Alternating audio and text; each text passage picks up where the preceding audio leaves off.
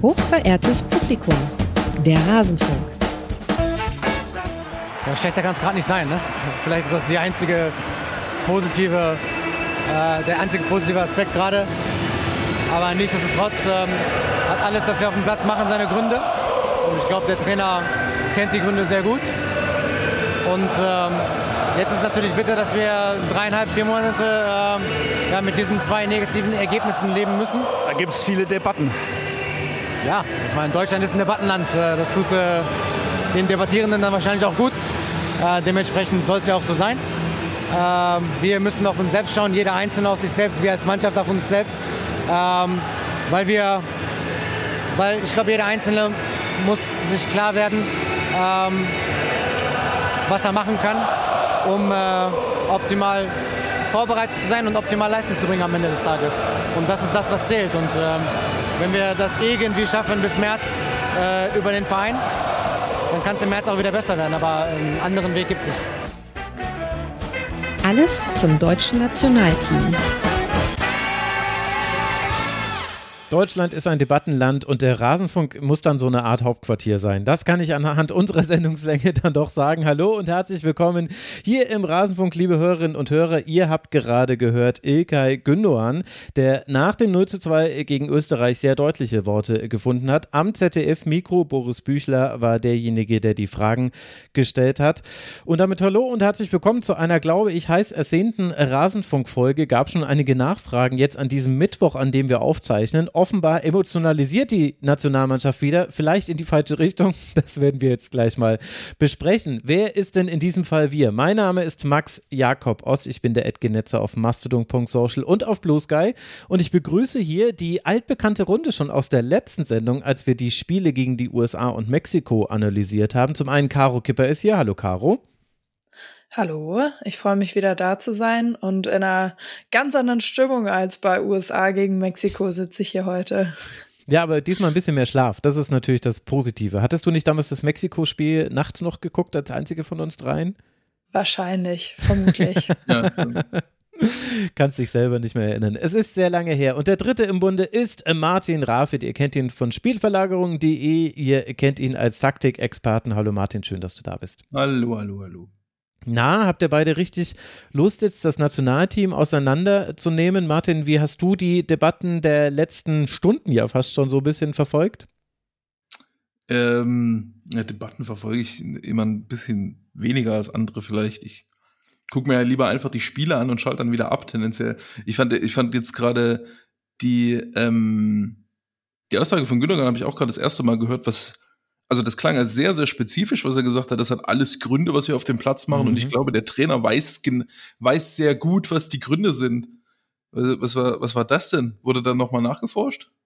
Nee, tatsächlich nicht. Das war das Ende mehr oder weniger des Interviews. Das habe ich mich auch gefragt. Also, was er damit meinen könnte. Also, weil man kann das extrem kritisch sehen, auch gegenüber Julian Nagelsmann. Man kann es aber auch kritisch gegenüber einzelnen Spielern sehen. Ich weiß es nicht. Weiß nicht, Caro, ob du dazu Gedanken hast? Naja, meine Gedanken sind, dass natürlich viel geändert wurde. Vom Türkei-Spiel auf sechs Positionen wurde irgendwie geändert.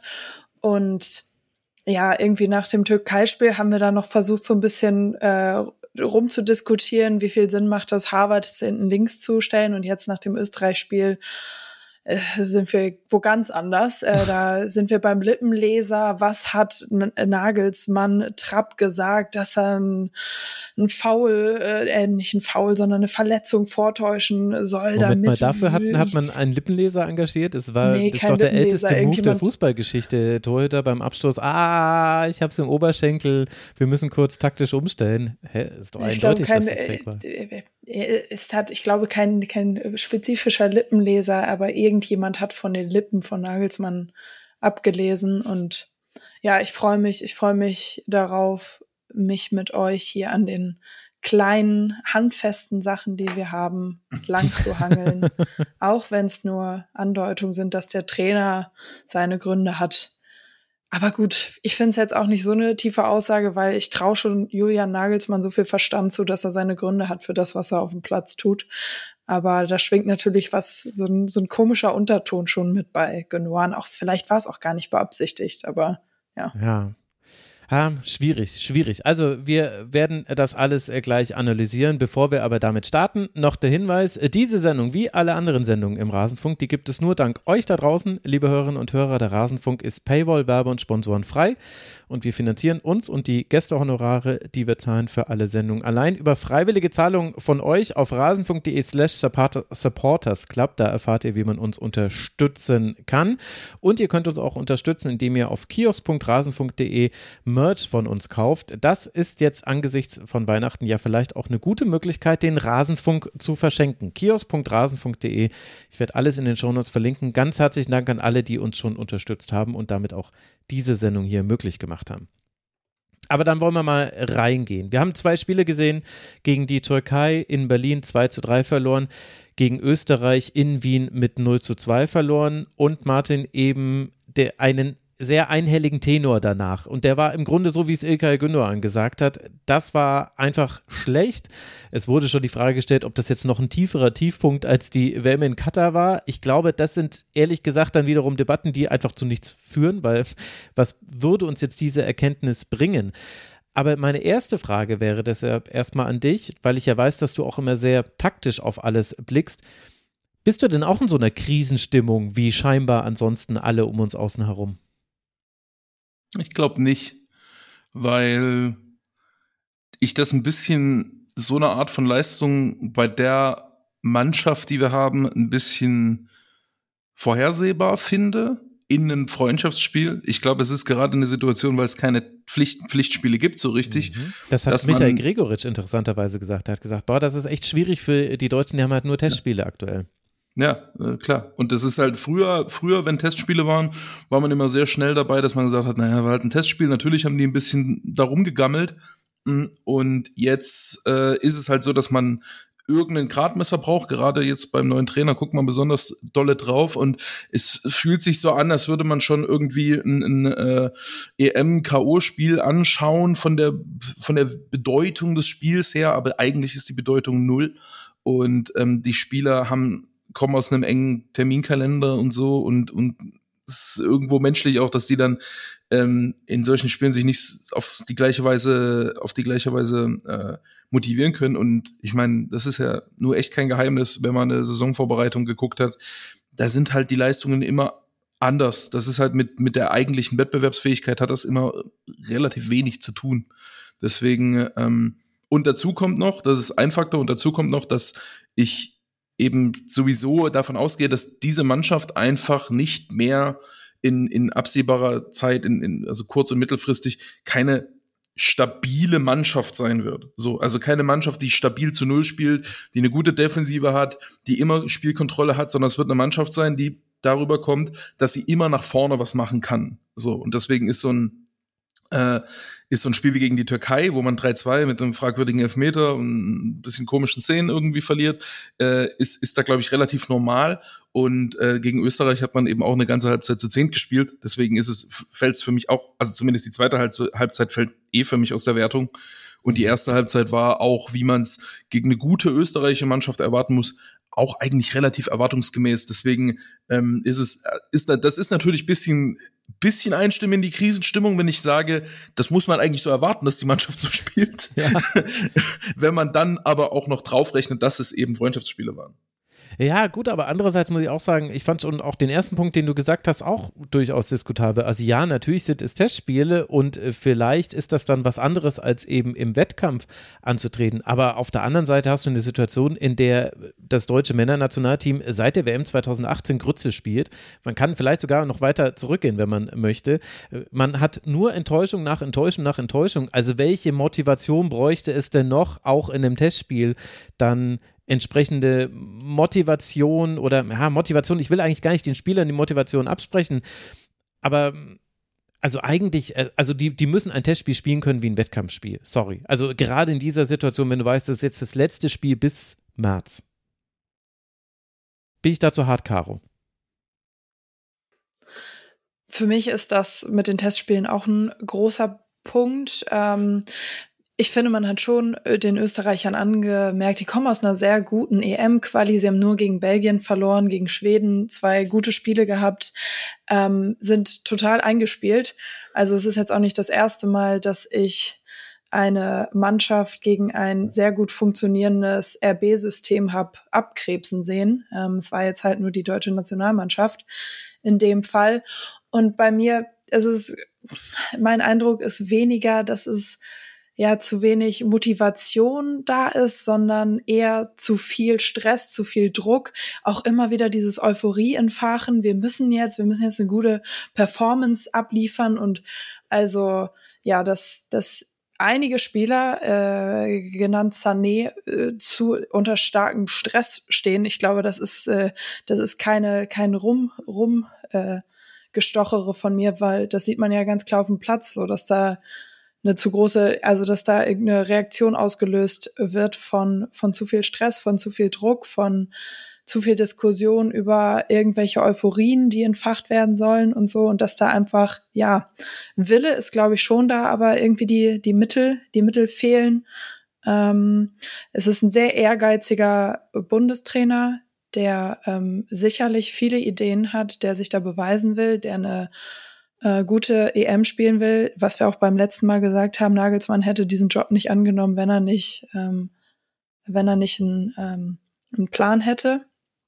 Und vielleicht ist aktuell einfach dieser Plan pure Überforderung für die, die hm. auf dem Platz, spielen, Platz stehen.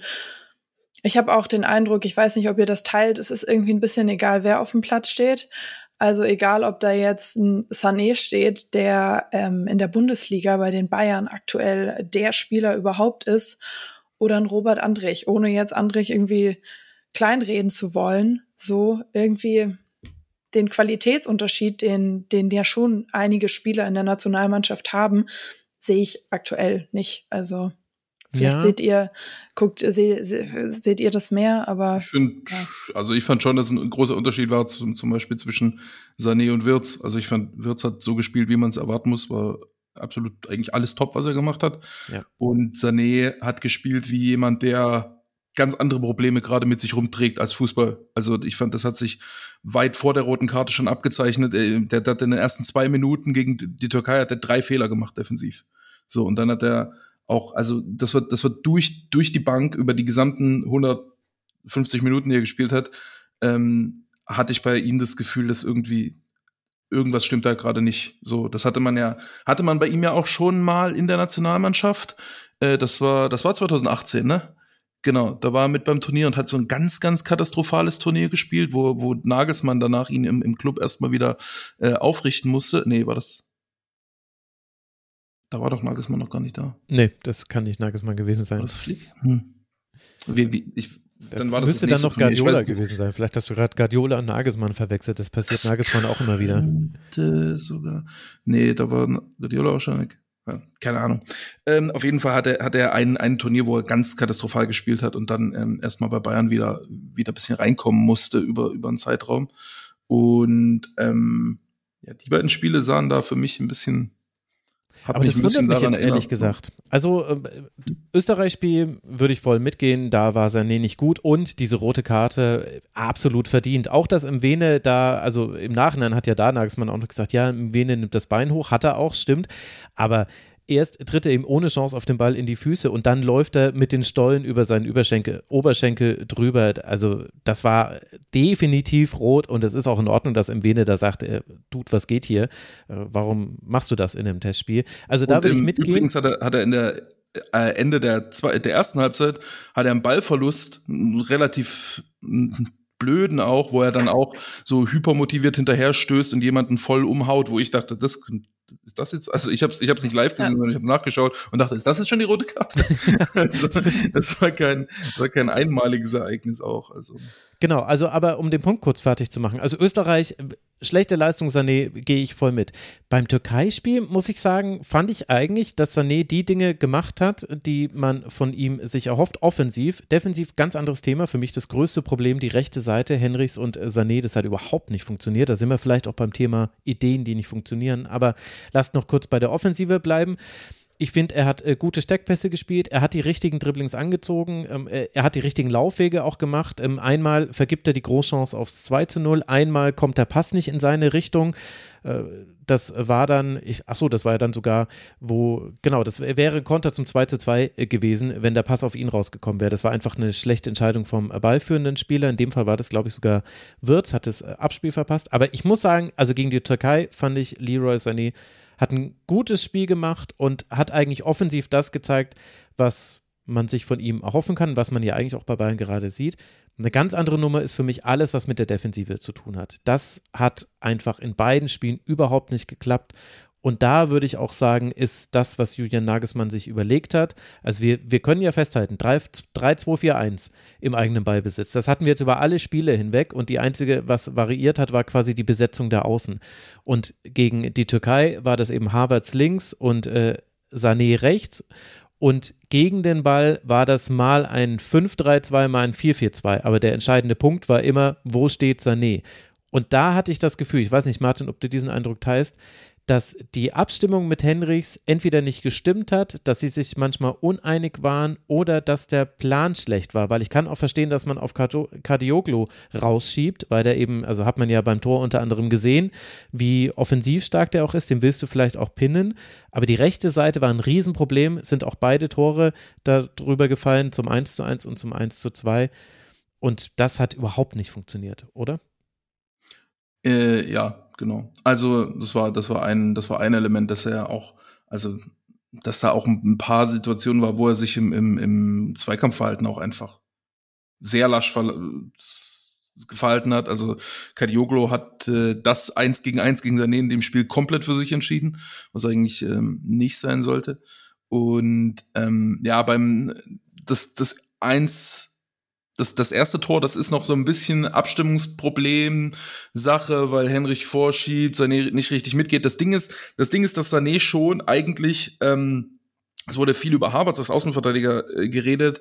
Es wurde äh, mal wieder nicht drüber geredet, weil das natürlich den Leuten dann nicht auffällt, dass Sané auch ein Außenverteidiger eigentlich gespielt hat, hat in der Defensive, was dann im, was gegen Österreich auch wieder der Fall war, äh, wo dann Brandt in diese Rolle gegangen ist, mhm. weil man eigentlich defensiv auch mit einer Dreierkette verteidigt hat, fast durchgehend, im, im Angriffspressing nicht so, aber in der eigenen Hälfte zumindest war es eigentlich durchgängig ähm, ein 5-3-2 und in, im ersten Spiel gegen die Türkei war es noch so ein bisschen asymmetrisch angelegt, dass Sané zumindest ein bisschen höher gestartet ist als Havertz, ist dann aber sehr mannorientiert mit Kadioglu mit und äh, immer wieder nach hinten rein, äh, hat, hat hinten reinfallen müssen. Und ähm, beim Tor lässt er ihn dann halt einfach äh, weglaufen, also macht dann diese, diese Aufgabe, die er hat, dann einfach nicht in der Konsequenz, äh, die, die notwendig ist äh, was immer so ein bisschen Risiko ist, wenn man einen Offensivspieler mit so einer Aufgabe vertraut. Aber andererseits auf dem Niveau, finde ich, müsste das eigentlich auch klar sein, dass das, dass das dann, wenn dann deine Aufgabe das ist, dann, dann ist das auch deine Aufgabe. Ähm, ja, bisschen schon problematische Baustelle, weil im Grunde hat er damit auch wieder erreicht, dass er sich im Grunde auf eine offensivere Position gestreikt hat mit seinem Defensivverhalten. Ne? Also das Nagelsmann dann sagt, okay, dann können wir Sané nicht da hinstellen, dann stellen wir da Brand hin äh, und, und äh, tun Sané eins vorne. Im zweiten Spiel muss er dann im Pressing die ganze Zeit einfach nur in der, in der ersten Linie vorne anlaufen. So. Mhm. Und ähm, was natürlich die ein bisschen die dankbarere Aufgabe ist, als jetzt die ganze Zeit hinten in die letzte Linie mit dem gegnerischen Außenverteidiger mitzu, mitzulaufen.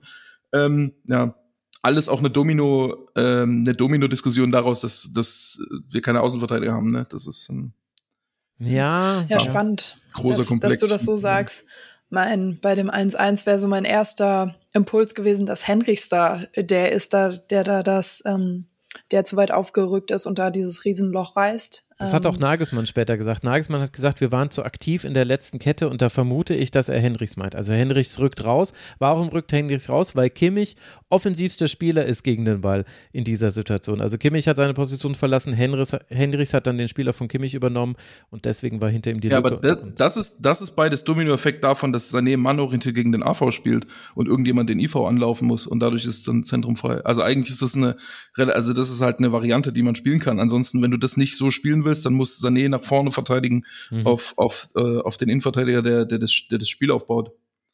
Also okay. ähm, ja, ja, ja. Äh, nicht normales Verhalten in, in, in der Konstellation. Weil in, in, Sané hat ja keine Funktion. Ne? In dem Moment, er geht, er macht die Mitte nicht zu, er macht nicht nach vorne Druck, sondern er geht mit dem AV mit und dann geht er doch nicht mehr mit dem AV mit. Das heißt, er verteidigt nichts in dem Moment. Und die anderen beiden verteidigen was. Und wenn du drei gegen drei spielst und zwei verteidigen was und einer verteidigt nichts, dann ist für mich der schuld, der nichts verteidigt. Und Kimmich soll aber so weit rausschieben auf den gegnerischen Innenverteidiger? Kann man so spielen. Sechser? Kann sein. Ja, im, im 5-3-2 kann das passieren, dass man das macht. Könnte natürlich auch der Stürmer machen, den Laufweg, aber na, passiert schon mal, dass man das so spielt. Ähm, Henrich hätte trotzdem nicht rausschieben müssen, abgesehen davon. Also der war sowieso nicht anspielbar so richtig, der Spieler, auf den er rausschiebt. Ähm, kann man aber auch so spielen. Das ist, das ist halt, das, das meinte ich eingangs, dass es natürlich auch Eingespieltheit ist, weil du in dem Moment, es könnte auch Sané irgendwie reinschieben, enger stehen und dann verteidigt äh, Henrichs nach außen. Ähm, und du kannst natürlich auch einfach so spielen, dass Kimmich zurückbleibt und, und Sané nach vorne verteidigt. Aber äh, ja, das ist halt so ein typisches, das ist, das ist die Standard, Abstimmungsproblematik im tieferen Verteidigen. So, wenn einer von, von denen breit nach vorne schiebt und wir müssen einen anlaufen, wir haben einen zwischen den Linien und wir haben noch vielleicht ein Tief. So, wie verteilen wir die Aufgaben? Und du kannst immer das Dreieck, das Dreieck nach vorne schieben oder das Dreieck nach hinten schieben und in dem Moment haben wir das Dreieck quasi von außen nach hinten geschoben Okay, das wird jetzt, glaube ich. Und, die, die und eine Spitze ist aber nicht mitgegangen. Also die Türkei hat ja. ihr Dreieck verschoben, aber in Deutschland blieb, blieb das Dreieck, die Spitze stehen. Also Sané blieb stehen. Aber äh, Caro, jetzt habe ich, ich habe dich ja gerade ganz über abgegrätscht. Vielleicht hätte das auch mal jemand machen sollen. Aber äh, du warst ja eigentlich äh, gerade beim 1 zu 1. Was wolltest du denn eigentlich sagen? Sorry. Ähm, ich bin jetzt vom 1 zu 1, äh, wäre ich jetzt elegant zum 2 zu 1 übergegangen. Aber Gerne. eigentlich hätte ich da dann auch direkt eigentlich die nächste, die nächste Frage an Martin, weil ich habe das Gefühl, dass Henrichs da wieder nicht da stand, wo er hätte stehen müssen. Ähm, und ob das, also es ist so eine Kombination dann wieder aus individuellen Versäumnissen und die altbekannten Abstimmungsprobleme. Ähm, aber ja, neben, neben, dass ich den Eindruck hatte, dass Henrichs da am, am falschen Ort steht, ist es auch bitter, dass das Gegentor so kurz nach einem Abstoß von Trapp fällt. Also da, ähm, ja, nicht, äh, das ist so ein bisschen so eine Entwicklung, die sich da in der ersten Halbzeit angedeutet hat. Es wurde weniger angelaufen, es wurde weniger auf, äh, auf die zweiten Bälle gegangen, weniger, weniger äh, aufgerückt. So, es hat einfach sehr stark nachgelassen, das deutsche Spiel. Ähm, äh, gegen die Türkei, während das Spiel der Türkei doch eher so auf dem, auf dem aufsteigenden Ast war und da immer mehr Motivation war und man einfach das Gefühl hatte, die Türkei hat gerade richtig Bock, gegen Deutschland zu spielen und Deutschland will halt in die, gibt ein bisschen weniger mit, mit abnehmendem. Aber ja, ihr könnt auch gerne noch dazu sagen, zum 2 zu 1, ob ihr der Meinung wart, ob ich hier zu, ob ich Henrichs, ob ich zu streng bin. Da, da habe ich drei Anmerkungen zu. Der erste zu Henrich. Also die Position ist erstmal richtig. Er muss da, wenn der Innenverteidiger, also wenn jemand ein Innenverteidiger am Rücken läuft, muss der Außenverteidiger den übernehmen. Also er muss da erstmal reinschieben und muss auch ähm, Kadioglu breit freilassen. Äh, dort verhält er sich dann allerdings nicht gut. Läuft gegen den Gegenspieler, fällt dann auf den Boden, muss erst wieder aufstehen. Wenn er ein bisschen, wenn er ein bisschen souveräner ist im Verteidigen, bleibt er einfach auf den Beinen, läuft nicht durch auf, äh, durch auf den Stürmer, weil der Ball kam dann nicht wirklich auf den Spieler, den er übernommen hat. Das hätte er einen Ticken eher erkennen können und dann kann er sich schneller umdrehen und ist schneller bei Kardiolo, äh, Kardioglu und hat eine, hat eine bessere Position im Verteidigen. Also war dann vom, vom Verteidigungsverhalten dahinter nicht so, nicht so richtig gut. Und dann aber auch eine systematisch ein bisschen eine Frage, soll dann Sané nicht in die letzte Linie mit rein, wenn er sowieso eigentlich mit Kanioglu mitgeht, stand dann da bereits Also Yield ist was in dem Fall, aber auf der Position, ach, wo eben gerade beim 1 zu 1 Kanioglu gelaufen ist, genau. Ja. Schönes Tor übrigens, sehr schön. Ja, ja, mega geil, mega geiles Tor. Aber halt wirklich die berechtigte Frage, die habe ich mir nämlich auch gestellt. Ich finde auch, also Hendricks, äh, er geht mit, mit, äh, äh, nicht mit Yildiz, mit der Elf. Jetzt sehe ich hier gerade keine Nummern. Ich bin gerade auf der falschen Seite. Es tut mir leid. Ähm, die ist äh, nach innen gezogen und, äh, und dahinter ist eben Yildiz, läuft weg und es gibt eben keinerlei Hilfe auch für Hendricks, der ja natürlich dann im Detail dann auch wieder Sachen falsch macht. Aber das ist aber normal auf der ballfernen Seite. Also das Problem da eher, und das hatten wir ein paar Mal jetzt in den Spielen, ähm, das hatten wir dann auch wieder mit Gregoritsch in, äh, gegen, gegen mhm. Österreich, dass wir die, die, den Verlagerungsball zulassen. Also wir, wir machen nicht genug Druck, wir, wir schieben nach vorne, wir schieben auf den Ball, wir spielen Pressing, machen dann nicht genug Druck und die kriegen den langen Diagonalball hin und dann muss es eigentlich zumindest normalerweise muss der zumindest so breit kommen, dass du den dann, äh, dass du da ein bisschen Zeit gewinnen kannst, bis die Kette wieder nachschieben kann, bis die Unterstützung kommt. Und in den Fällen, in den Fällen war es jeweils so, dass ähm, Ach Quatsch, Gregoritsch auf Sabitzer. Äh, dass Sabitzer dann einmal reinzieht, abschließt und ähm, äh, wer ist er? Junger Mann, Yildiz? Jedes war der, der Yildiz, genau. Ähm, auch dann einfach mit, mit zwei Kontakten direkt zum Abschluss kommt. Wobei man auch sagen muss, der, der, der Winkel war natürlich auch ein bisschen scheiße und das war einfach ein extrem guter Schuss. So. Also Mega den, geiles den Tor. Das, Henrich dann sogar halbwegs wieder abgeschnitten von der Mitte. Ähm, aber das ist normales Verteidigungsverhalten, dass man, dass man auf der Ballfernseite äh, jemanden, jemanden freilässt. Aber in, in beiden Fällen äh, war zu wenig Druck auf dem Ball. Das, das waren beides Situationen, wo ähm, der Ball verloren geht einmal aus dem Ballbesitz, einmal aus einer Balleroberung äh, gegen, gegen Sabitzer. Das war eine Angriffspressing-Situation. Da hatte man im genau. Pressing den Ball erobert. Rüdiger hatte den Ball, köpft ihn irgendwo hin, der geht wieder verloren. Und dann ist der, der, der Impuls auf den zweiten Ball ist in beiden Fällen nicht entweder gar nicht da oder zumindest nicht intensiv genug da. Also gegen, gegen Österreich geht, glaube ich, Harvards dann kurz rein, aber auch so halbherzig und der Gegner kann sich relativ einfach wegdrehen. Gegen die, gegen die Türkei kommt äh, Ayhan an den Ball und es kommt, äh, es kommt gar kein Druck von, von ja, Dani. Wirtz läuft ihn an, aber er ist schon zu weit weg. so ein bisschen an, aber nicht im ersten Impuls, sondern erst als, als Ayhan schon den Ball kontrolliert hat, ein bisschen nach außen läuft, so. Also erstmal konsolidieren. Also ich finde so, das ist, das ist halt sowas, die, die fehlende, diese fehlende Intensität in, in diesen Impulsverteidigungsmomenten sozusagen, wo man einfach, okay, der Ball ist jetzt vor mir, ich gehe da drauf. So. Das, das fehlt, das fehlt zu häufig oder ist zu häufig in zu niedriger Intensität. Und ich glaube, das ist einer der Hauptgründe, warum sich das, warum sich das Spiel der Mannschaft so, so lasch anfühlt und als wäre es so einfach, gegen die Mannschaft ein Tor zu, zu erzielen. Weil sie machen schon viele Sachen auch gut. Also Pressing hatte auch, war okay und so und es, ja, aber dann immer hier mal so, so kleine Defensivschwächen und dann dieser fehlende, dieser fehlende erste Impuls in diesen Umschaltmomenten. Ja, also über das Pressing, da möchte ich äh, dann äh, später noch was äh, zu sagen. Aber jetzt lass mhm. uns mal bei diesen Impulsen bleiben. Weil, Caro, das ist ja auch das, was Julian Nagelsmann sagt. Er sagt, und er hat das sowohl beim ZDF gesagt, als auch dann später in der Pressekonferenz, also es scheint ihm wichtig zu sein, die Botschaft, wir sind einfach keine Mannschaft, die immer gut verteidigen kann, gerade in solchen Situationen. Er hat dann auch gesagt, die Spieler, die ich habe, die spielen bei so guten Teams, die sind das manchmal auch gar nicht gewöhnt, dann eben so auf zweite Bälle und so weiter zu gehen. Deswegen müssen wir uns auf unsere Stärke konzentrieren. Wir müssen eben durch Ballbesitz den Gegner quasi vom Ball weghalten und wir müssen eben versuchen, dass wir nicht so oft in so viele Verteidigungsaktionen hintereinander kommen, denn das können wir einfach nicht. Würdest du denn da mitgehen mit dieser Analyse, dass deutsche Spieler das also die, die da jetzt auf dem Feld standen, dass die das einfach nicht können und deswegen muss man auch anders spielen. Das kann ja sein, aber was die Spieler auf jeden Fall können, ist äh, 90 Minuten intensives Spiel abzuliefern. Sollten sie können. Und dir das, das, äh, was Martin sagt, weniger Richtung Tor äh, ziehen, weniger diese ersten Impulse. Das hat ja nichts damit zu tun, dass man das nicht kann, sondern das hat was damit zu tun, dass man es nicht macht. Das ist, für mich ist es nachlässig. Ähm, und äh, ja. Also das, das, das kann ja sein, aber trotzdem kann man ein intensives Spiel abliefern. Ja, vor allem, oder es sind so falsch? Einzelaktionen, oder? Also es ist doch kein gemeinschaftliches Verteidigen. Also zu dem Fakt noch mit dazu, dass auch wenn du die Verlagerung mal zulässt, du trotzdem einen tiefen Ball hinter die Kette der Theorie nach auch verteidigen kannst. Das wissen wir nicht mehr, weil gefühlt äh, die deutsche Abwehr pro Spiel, ja, also das ist ja dramatisch. Also das sind ja nicht nur irgendwie schnell ausgeführte Freistöße, wo dann Gregoritsch, glaube ich, auch äh, komplett alleine äh, vor, vor Trapp steht, sondern das sind eben Verlagerungen, das sind äh, tiefe Pässe wie gegen Mexiko, die das ganz bewusst immer auf den Flügel attackiert haben. Aber ständig läuft die komplette deutsche Abwehr mit Gesicht aufs eigene Tor. Keiner von denen hat die Tiefe abgesichert. Also das ginge ja der Theorie nach auch noch, selbst wenn du den Druck vorne nicht hinbekommst.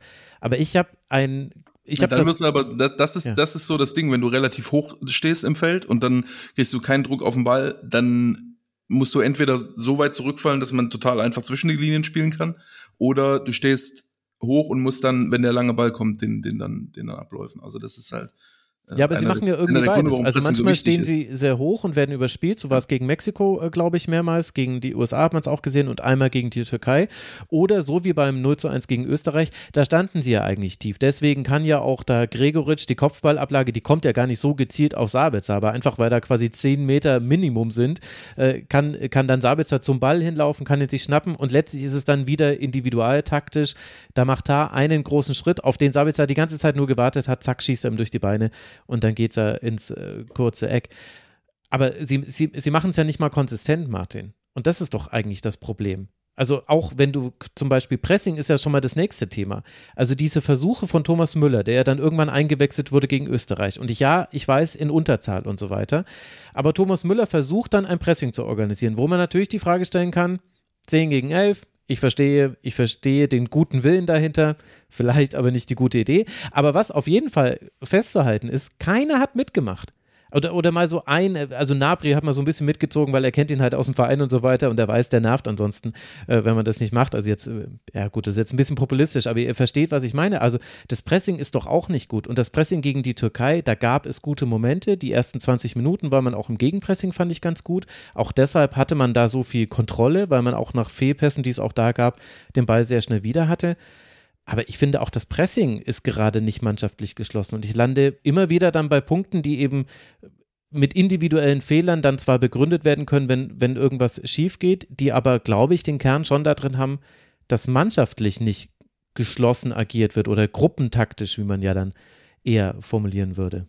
Ich glaube nicht konstant. So, also ich, ich glaube Angriffspressing, wenn man wirklich, wenn der Gegner Abstoß hat oder so, man läuft den hoch an, ähm, da ist schon eine relativ klare Idee erkennbar und da machen auch alle mit.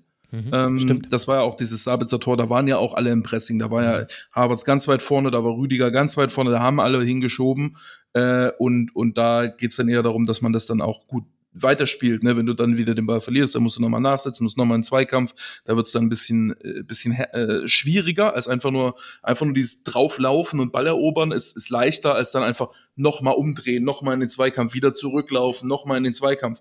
Das, das, das wird dann, das wird dann schwieriger und so. Da war dann eher das Problem, aber im, äh, im, im, im Mittelfeldpressing und teilweise auch aus dem, wenn man ein bisschen tiefer steht und dann die Idee hat, daraus wieder nach vorne zu kommen, da fehlt ein, da fehlt so ein bisschen die Geschlossenheit, aber finde, also ich bin, ich finde aber auch, dass die, dass die Mannschaft da relativ wie eine normale Nagelsmann-Mannschaft spielt. Der war da, ähm, der hat da immer so ein bisschen so Mannorientierungen drinne, die mir nie so richtig gefallen hat, haben, weil die häufig dazu führen, dass man so ein bisschen die, die Kontrolle über den Raum aufgibt und ein bisschen hinterherläuft und ein bisschen, also ich, ich, ich finde so, wenn Nagelsmann nach vorne verteidigen kann und der Gegner am, am Abwehrdrittel ist, dann ist das immer mannorientiertes Angriffspressing funktioniert eh immer ganz gut, so ist es relativ schwer auszuspielen.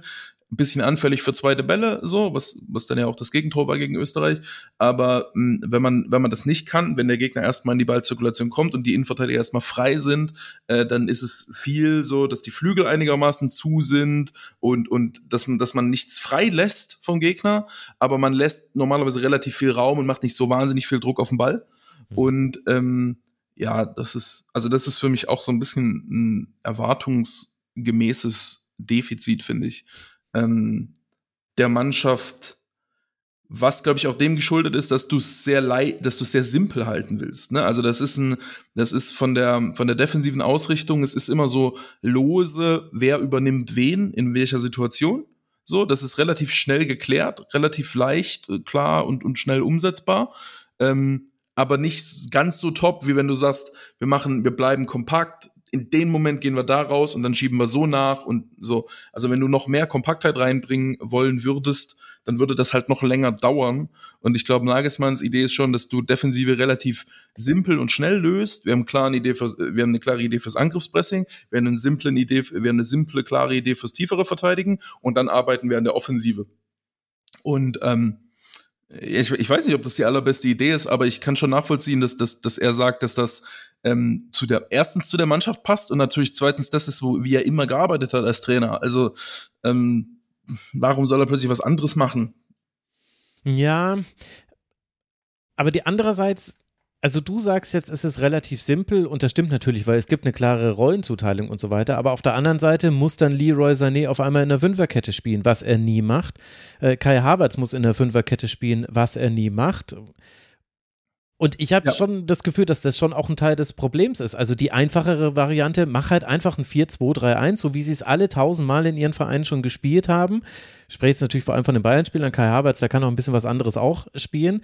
Und stell klassisch, stell die Leute klassisch auf ihre Position. Ich meine, ich will jetzt nicht diese Linksverteidiger-Havertz-Debatte aufmachen, die ich völlig überzogen fand, weil also zum einen hatte er defensiv sehr, sehr gute Aktionen mit dabei, muss man mal sagen. Und zum anderen war es ja eindeutig eine Dreierkette. Es war halt nur so asymmetrisch, weil, weil es eben nicht immer fünf waren, weil Sané eben diese Sonderrolle hatte. Aber alle Tore sind ja auch anders gefallen. Und dann hatte halt das Pech, dass er den Strafstoß verursacht. Aber also, Das war mir, das war mir, aber ich habe eben das Gefühl, um den Punkt äh, jetzt zu Ende zu bringen, sorry, ich beginne zu ramblen. Caro, ich habe das Gefühl, so wirklich einfach ist es nämlich gerade nicht. Und das war etwas, das habe ich vor drei Sendungen, glaube ich, gesagt, also vor drei Männer-Nationalmannschaftssendungen, dass der Trainer, der nach Flick kommt, allein dadurch glänzen wird, dass er alles einfacher machen würde. Dass er einfach sagt: So, Leute, ihr spielt jetzt mal alle wieder auf euren Positionen. Gegen den Ball machen wir ein 4-5-1 oder ein 4-4-2, tief, komm, Mittelfeldpressing, so wie ihr es aus der Bundesliga kennt. Entspannt euch. Das wird schon alles. Und jetzt ist es meiner Meinung nach ein bisschen zu. Aber das, das, hat, das hat defensiv Flick doch gemacht eigentlich, oder? Einfach ja, 4, 4, na gut, ja. am Schluss hat er dann äh, Kimmich als Rechtsverteidiger, der im Aufbau äh, als Sechser gespielt hat. Also das war ja dann gegen Japan ein absolutes Desaster. Ich fand mhm. schon, dass das äh, dass dann quasi so Ideen, Idee auf Idee aufgetürmt wurde, die alle in der Theorie gut waren, aber du kannst nicht mhm. spielen wie Manchester City mit diesem Team. Und das war halt quasi Manchester City Ansatz. Mit, gerade mit Rechtsverteidiger schiebt vor auf den Sechser. Aber Caro, also wie, wie einfach kommt dir das dann vor, was äh, da das Nationalteam spielt?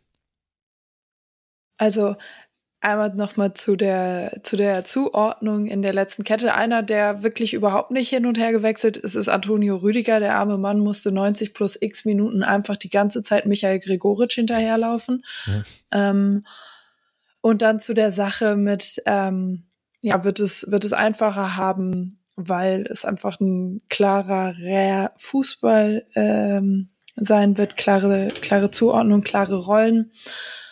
Ähm, ja, ich glaube, dass, dass du damit auf jeden Fall einen Punkt hast, weil es ist nicht die fußballerische Qualität der Spieler auf dem Platz. Es ist auch nicht die ähm, fachliche Kompetenz vom Trainer, ähm, es kann irgendwas im Umfeld sein, im DFB, wo wir jetzt nur rumspekulieren können, aber es was, was irgendwie klar und äh, zu erkennen ist, meiner Meinung nach, und wo man sich nicht zu weit aus dem Fenster lehnt, ist, dass die Spieler auf dem Platz überfordert sind. Ob das jetzt nur an der Nationalmannschaft liegt und daran, dass sie nur, nur Testspiele haben, nur Freundschaftsspiele, ohne die Spannung von einem Spiel, was wirklich was, was zählt oder ob es vielleicht auch äh, der Kopf ist, gerade schon bei der Champions League beim nächsten Spieltag, was weiß ich. Aber Fakt ist, dass man eine Überforderung auf dem, auf dem Platz spürt, dass man auch das Gefühl hat, manche Spieler wollen nicht so richtig da sein, fühlen sich also nicht,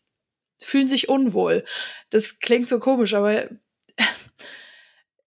ja, frei ja. und unbelastet aufspielen sie nicht. Also ich glaube, das kann man schon so sagen, ohne sich zu weit aus dem Fenster zu lehnen. Ja, es ist so ein äh, irgendwie transportiert das alles so ein, äh, so ein, so ein Unwohlsein und auch so, ja.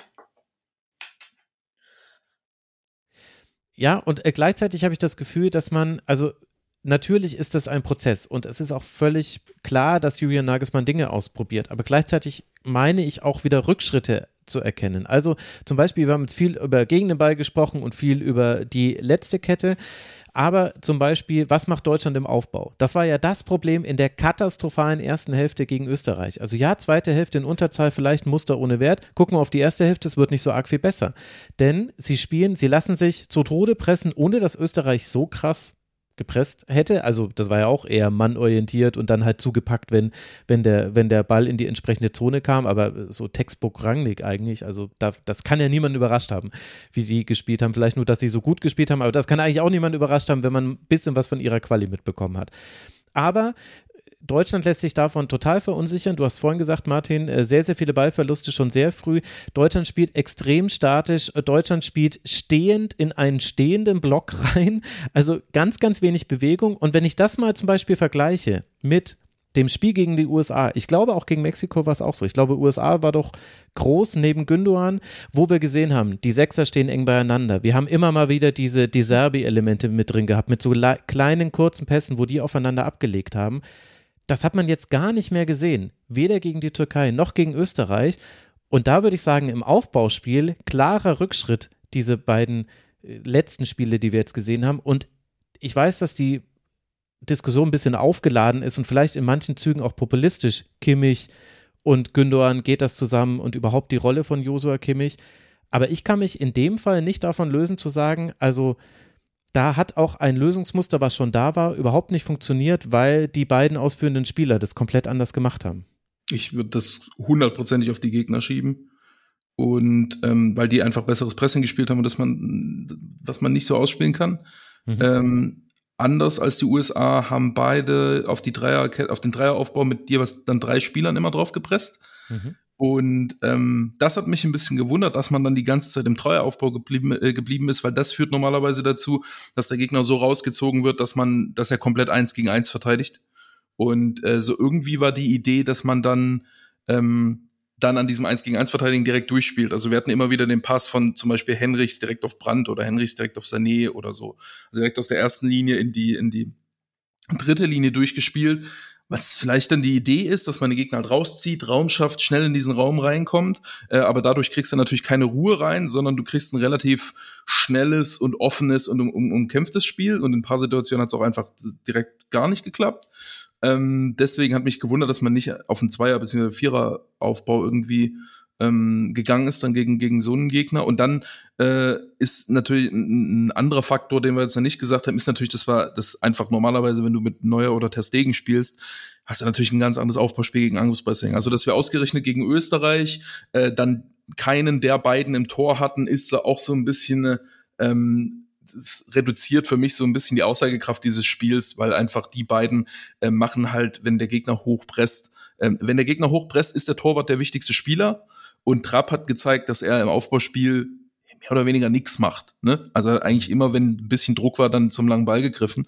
Ähm, und, und das ist halt natürlich völlig anders mit, mit Neuer und Stegen. Deswegen ähm, ist, ist das für mich da eher, eher, eher der Knackpunkt. Ähm, und dann, dann sind die Sechser gar nicht so relevant. Im Grunde, ich, also ich fand, ich fand Kimmich unfassbar unauffällig. Ich habe den selten so unauffällig gesehen, weil er aber eigentlich immer auch die ganze Zeit in enger, in enger 1 gegen 1 Deckung stand. So.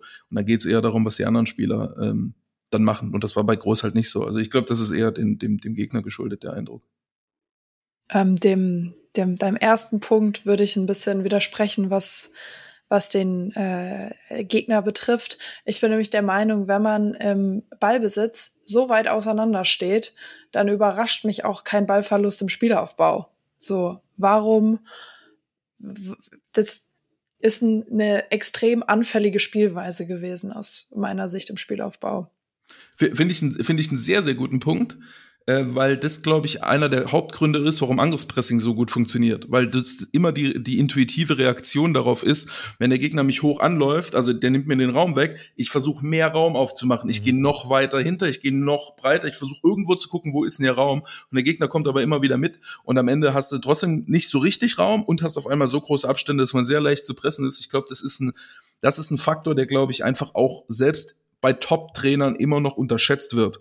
Dass du, also es gibt, es gibt ja Ideen, wie man das dann ausspielt, ähm, dass man dann, dass man dann schnell eben durchspielt oder dass man über den Torwart auf eine Verlagerung kommt oder gibt diverse Ansätze, aber ich finde der, der, der, der Knackpunkt ist, dass diese, dass man mit diesen großen Abständen immer relativ leicht zu pressen ist. Und das ist, glaube ich, einer der Hauptgründe, warum gegen Angriffspressing selbst gegen Mannschaften wie Manchester City sehr, sehr gut funktioniert. Also wer, wer Manchester City zum Beispiel gegen Arsenal gesehen hat, wo sie verloren haben, wenn man die konsequent mit Angriffspressing bespielt, auch im Champions League-Finale war das so, dann sehen die auch nicht so gut aus. Ne? Da, und, und dann läuft es im Endeffekt darauf hinaus, dass Ederson den Ball in, in Fuß kriegt in der richtigen Position und dass Ederson einen guten ersten Ball spielt.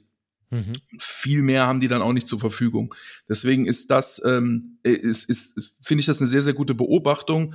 Allerdings im Kontext des aktuellen Spitzenfußballs eine absolute Normalität. Und was denkst du dann über die Besetzung der Doppelsechs? Ist das ein überbewertetes Thema? Beziehungsweise vielleicht hören wir an der Stelle mal rein, was Julian Nagelsmann dazu gesagt hat. Marco Mader vom Sportinformationsdienst hat ihn auf der Pressekonferenz äh, gefragt, ähm, wie ihm die Aufteilung äh, sein sollte, weil man hätte ja auch Worker, hat er es genannt, im äh, Kader, also eben eher gegen den Ball orientierte Sechser, sage ich jetzt mal äh, physische Sechser. Und da hat Julian Nagelsmann, finde ich, ganz interessant darauf geantwortet. Ich spieß mal an und dann springen wir rein und greifen das auf bei so einer Findung einer Aufstellung hast du ja extrem viele Themen, die du mit berücksichtigen musst. Ja, ich finde, dass Leon heute sehr gut gearbeitet hat, hat gut gespielt, hat äh, sich voll reingeworfen. Rob Andrich hat super gespielt, hat sich voll reingeworfen. Christa Prömel hat sich, äh, das zeichnet genau ihn aus, der ist nur deswegen Profi geworden, hat sich im Training da super eingefügt. Äh, Pascal Groß ist eh ein Parademensch, äh, also im Privaten weiß ich es nicht, aber gehe ich auch davon aus, aber als Spieler, wenn du mit ihm sprichst, seine Aussagen, wie er eine Mannschaft sieht, wie er Dinge wahrnimmt auf dem Feld, äh, ich habe selten einen Profi gesehen, der sich so unwichtig selbst nimmt äh, und sich seiner Rolle gar nicht so bewusst ist, wie wichtig er eigentlich ist. Ähm, Josh Kimmich ist natürlich einer, der sich voll reinruft. Wir haben da schon ein paar. Am Ende ist es ja immer so ein bisschen, ja, wie soll ich sagen, das brennt natürlich unter den Nägeln, wenn du die ganzen Talente siehst, die wir haben. Ja, und, und dann musst du mal vielleicht in die Faust beißen und sagen, okay, vielleicht mal ein Top-Talent weniger und vielleicht mal einen Worker mehr. Aber natürlich hat jeder Trainer erstmal die Hoffnung, wenn du fünf Zauberer hast, okay, die wuppen dir das vielleicht, ja. Und die wuppen es auch normal. Wenn wir das Vertrauen haben, wenn wir die letzten zwei Jahre mehr Spiele gewonnen hätten als verloren, dann würden die wuppen, dass es mehr wuppen gar nicht geht. Aber wir haben halt nicht so viele Spiele gewonnen. Vielleicht, aber das werden wir jetzt alles analysieren, müssen wir auf zwei Prozentpunkte Talent und verzichten und zwei Prozentpunkte mehr Worker reintun. Aber das wie gesagt, das werden wir uns jetzt alle Gedanken machen und dann hoffentlich auch die richtigen Schlüsse ziehen. Und ich bin nicht äh, frustriert und auch nicht in der Opferrolle, sondern man hat mir gesagt, ich soll bei der PK immer ruhig antworten und deswegen antworte ich ruhig. Ich finde es ja immer sehr lustig, wenn ich zu laut bin, dann sagen alle, oh, der nimmt sich ernst. Wenn ich ruhig bin, sagen, ich bin schlecht drauf. Ich bin äh, traurig, dass wir nicht gewonnen haben, aber nicht in der Opferrolle. So, also hinten raus wissen wir jetzt auch noch, wie es Julian Nagelsmann geht. Aber der wesentliche Punkt war ja, Martin, wenn du so viele Zauberer im Team hast, dann juckt es dir in den Fingern, alle auf den Platz zu stellen. Und wenn die richtig gut drauf sind, dann wird das auch mega gut. Dann wuppen die alles weg. Wuppiger gibt's gar nicht mehr. Kannst quasi direkt nach Wuppertal alle schicken. Und jetzt, jetzt muss er aber drüber nachdenken, vielleicht ein bisschen weniger Talent, ein bisschen mehr Worker auf der Position. Kann es sein, dass Julian Nagelsmann gerade das gelernt hat, was alle anderen Nationaltrainer vor ihm, inklusive Interimstrainer, auch schon lernen mussten? Auf die harte Tour. Ja, also ich kann es ich sehr gut nachvollziehen, weil, ne, wenn man so viel, wenn man so viel Talent hat, will man es gerne miteinander spielen lassen. So, also es ist ja so ein bisschen, Harvards auf Linksverteidiger ist halt, ist, kommt ihm eigentlich, um das Thema doch nochmal anzuschneiden, ähm, ist ja selbst offensiv kommt ihm das nicht entgegen, weil das ja kein Spieler ist, der das Spiel vor sich hat und dann Flanken schlägt oder mit Tempo zur Grundlinie geht oder so. Das ist ein Spieler, der unfassbar gut darin ist, mit Rücken zum Tor zu spielen. Wenn alles um ihn herum ist, der ist unfassbar gut mit Drehungen, mit Ablagen, alles Sachen, die er als Linksverteidiger gar nicht machen kann. Ähm, aber du hast halt neben Harvards in dieser Rolle, in dieser zentralen Rolle, für die Harvards gut ist, hast du auch noch Musiala, Wirtz, Sané, Brandt, ähm, mal mindestens und vielleicht noch eins, zwei. Und, und dann fragst du dich halt, na gut, wenn, kann der vielleicht woanders diese Wahnsinnsqualität, die er hat, die kein anderer hat, auch irgendwie einbringen. So, das ist so ein naheliegender erster Gedanke. Und ähm, wenn du das halt schaffst, also es ist, es ist ja leichter, es ist leichter, ähm, sieben Talenten Laufen beizubringen, als sieben Läufern Dribblings beizubringen. So. Mhm. Und deswegen ist es so ein naheliegender Gedanke, aber man merkt dann eben immer wieder, wenn es wenn's hart auf hart kommt, sage ich mal. Also es gibt diesen diesen das, das war eins meiner ersten großen Learnings als Fußballtrainer, ähm, war der Satz, under pressure you become your habits. Also unter, unter Druck spielst du so, wie du, wie du ähm, gewöhnungsgemäß spielst.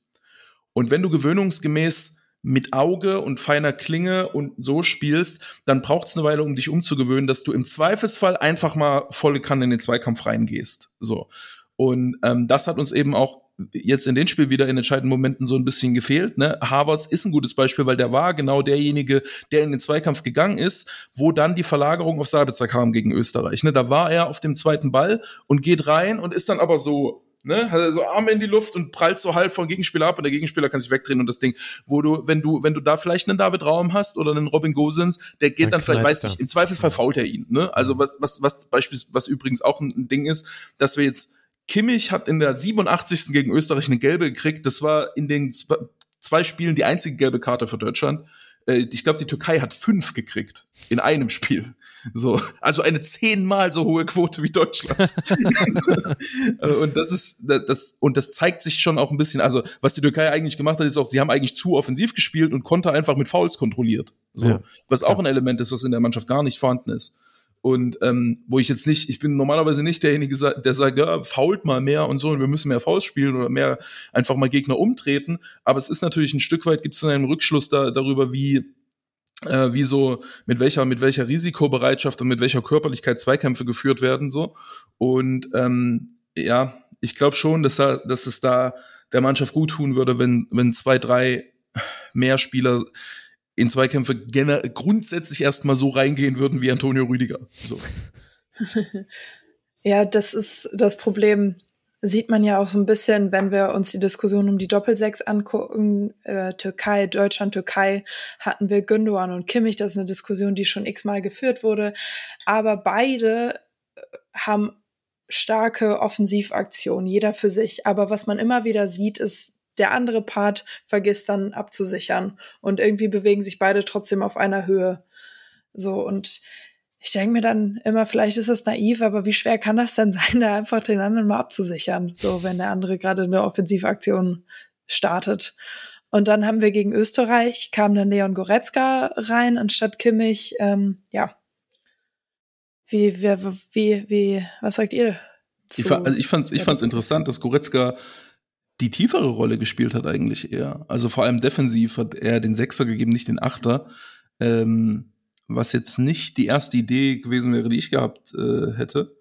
Ähm, naja, das ist, äh, das war bemerkenswert, aber weiß ich nicht, hatte ich jetzt nicht das Gefühl, dass das eine, eine allzu, eine allzu große Änderung war. Ich, vielleicht muss man auch noch dazu sagen, dass ähm, du halt immer, es ist immer sehr leicht zu sagen, wenn eine Qualität, irgendeine Art von Qualität im Kader fehlt, ja, wir brauchen mehr von dieser Qualität. Aber in der Praxis sieht es ja auch dann immer so aus, dass du dann irgendwas anderes einbüßt. Und du hast ganz schnell, wenn wir jetzt auf einmal, wenn wir jetzt, sagen wir mal ganz blöd gesagt, wir lassen jetzt Harvard, Sané und Kimmich draußen und spielen dafür Andrich, Raum und äh, Wer, wer, wer, ist ein, wer ist ein körperlicher Rechtsverteidiger aus, aus Deutschland, der Tao.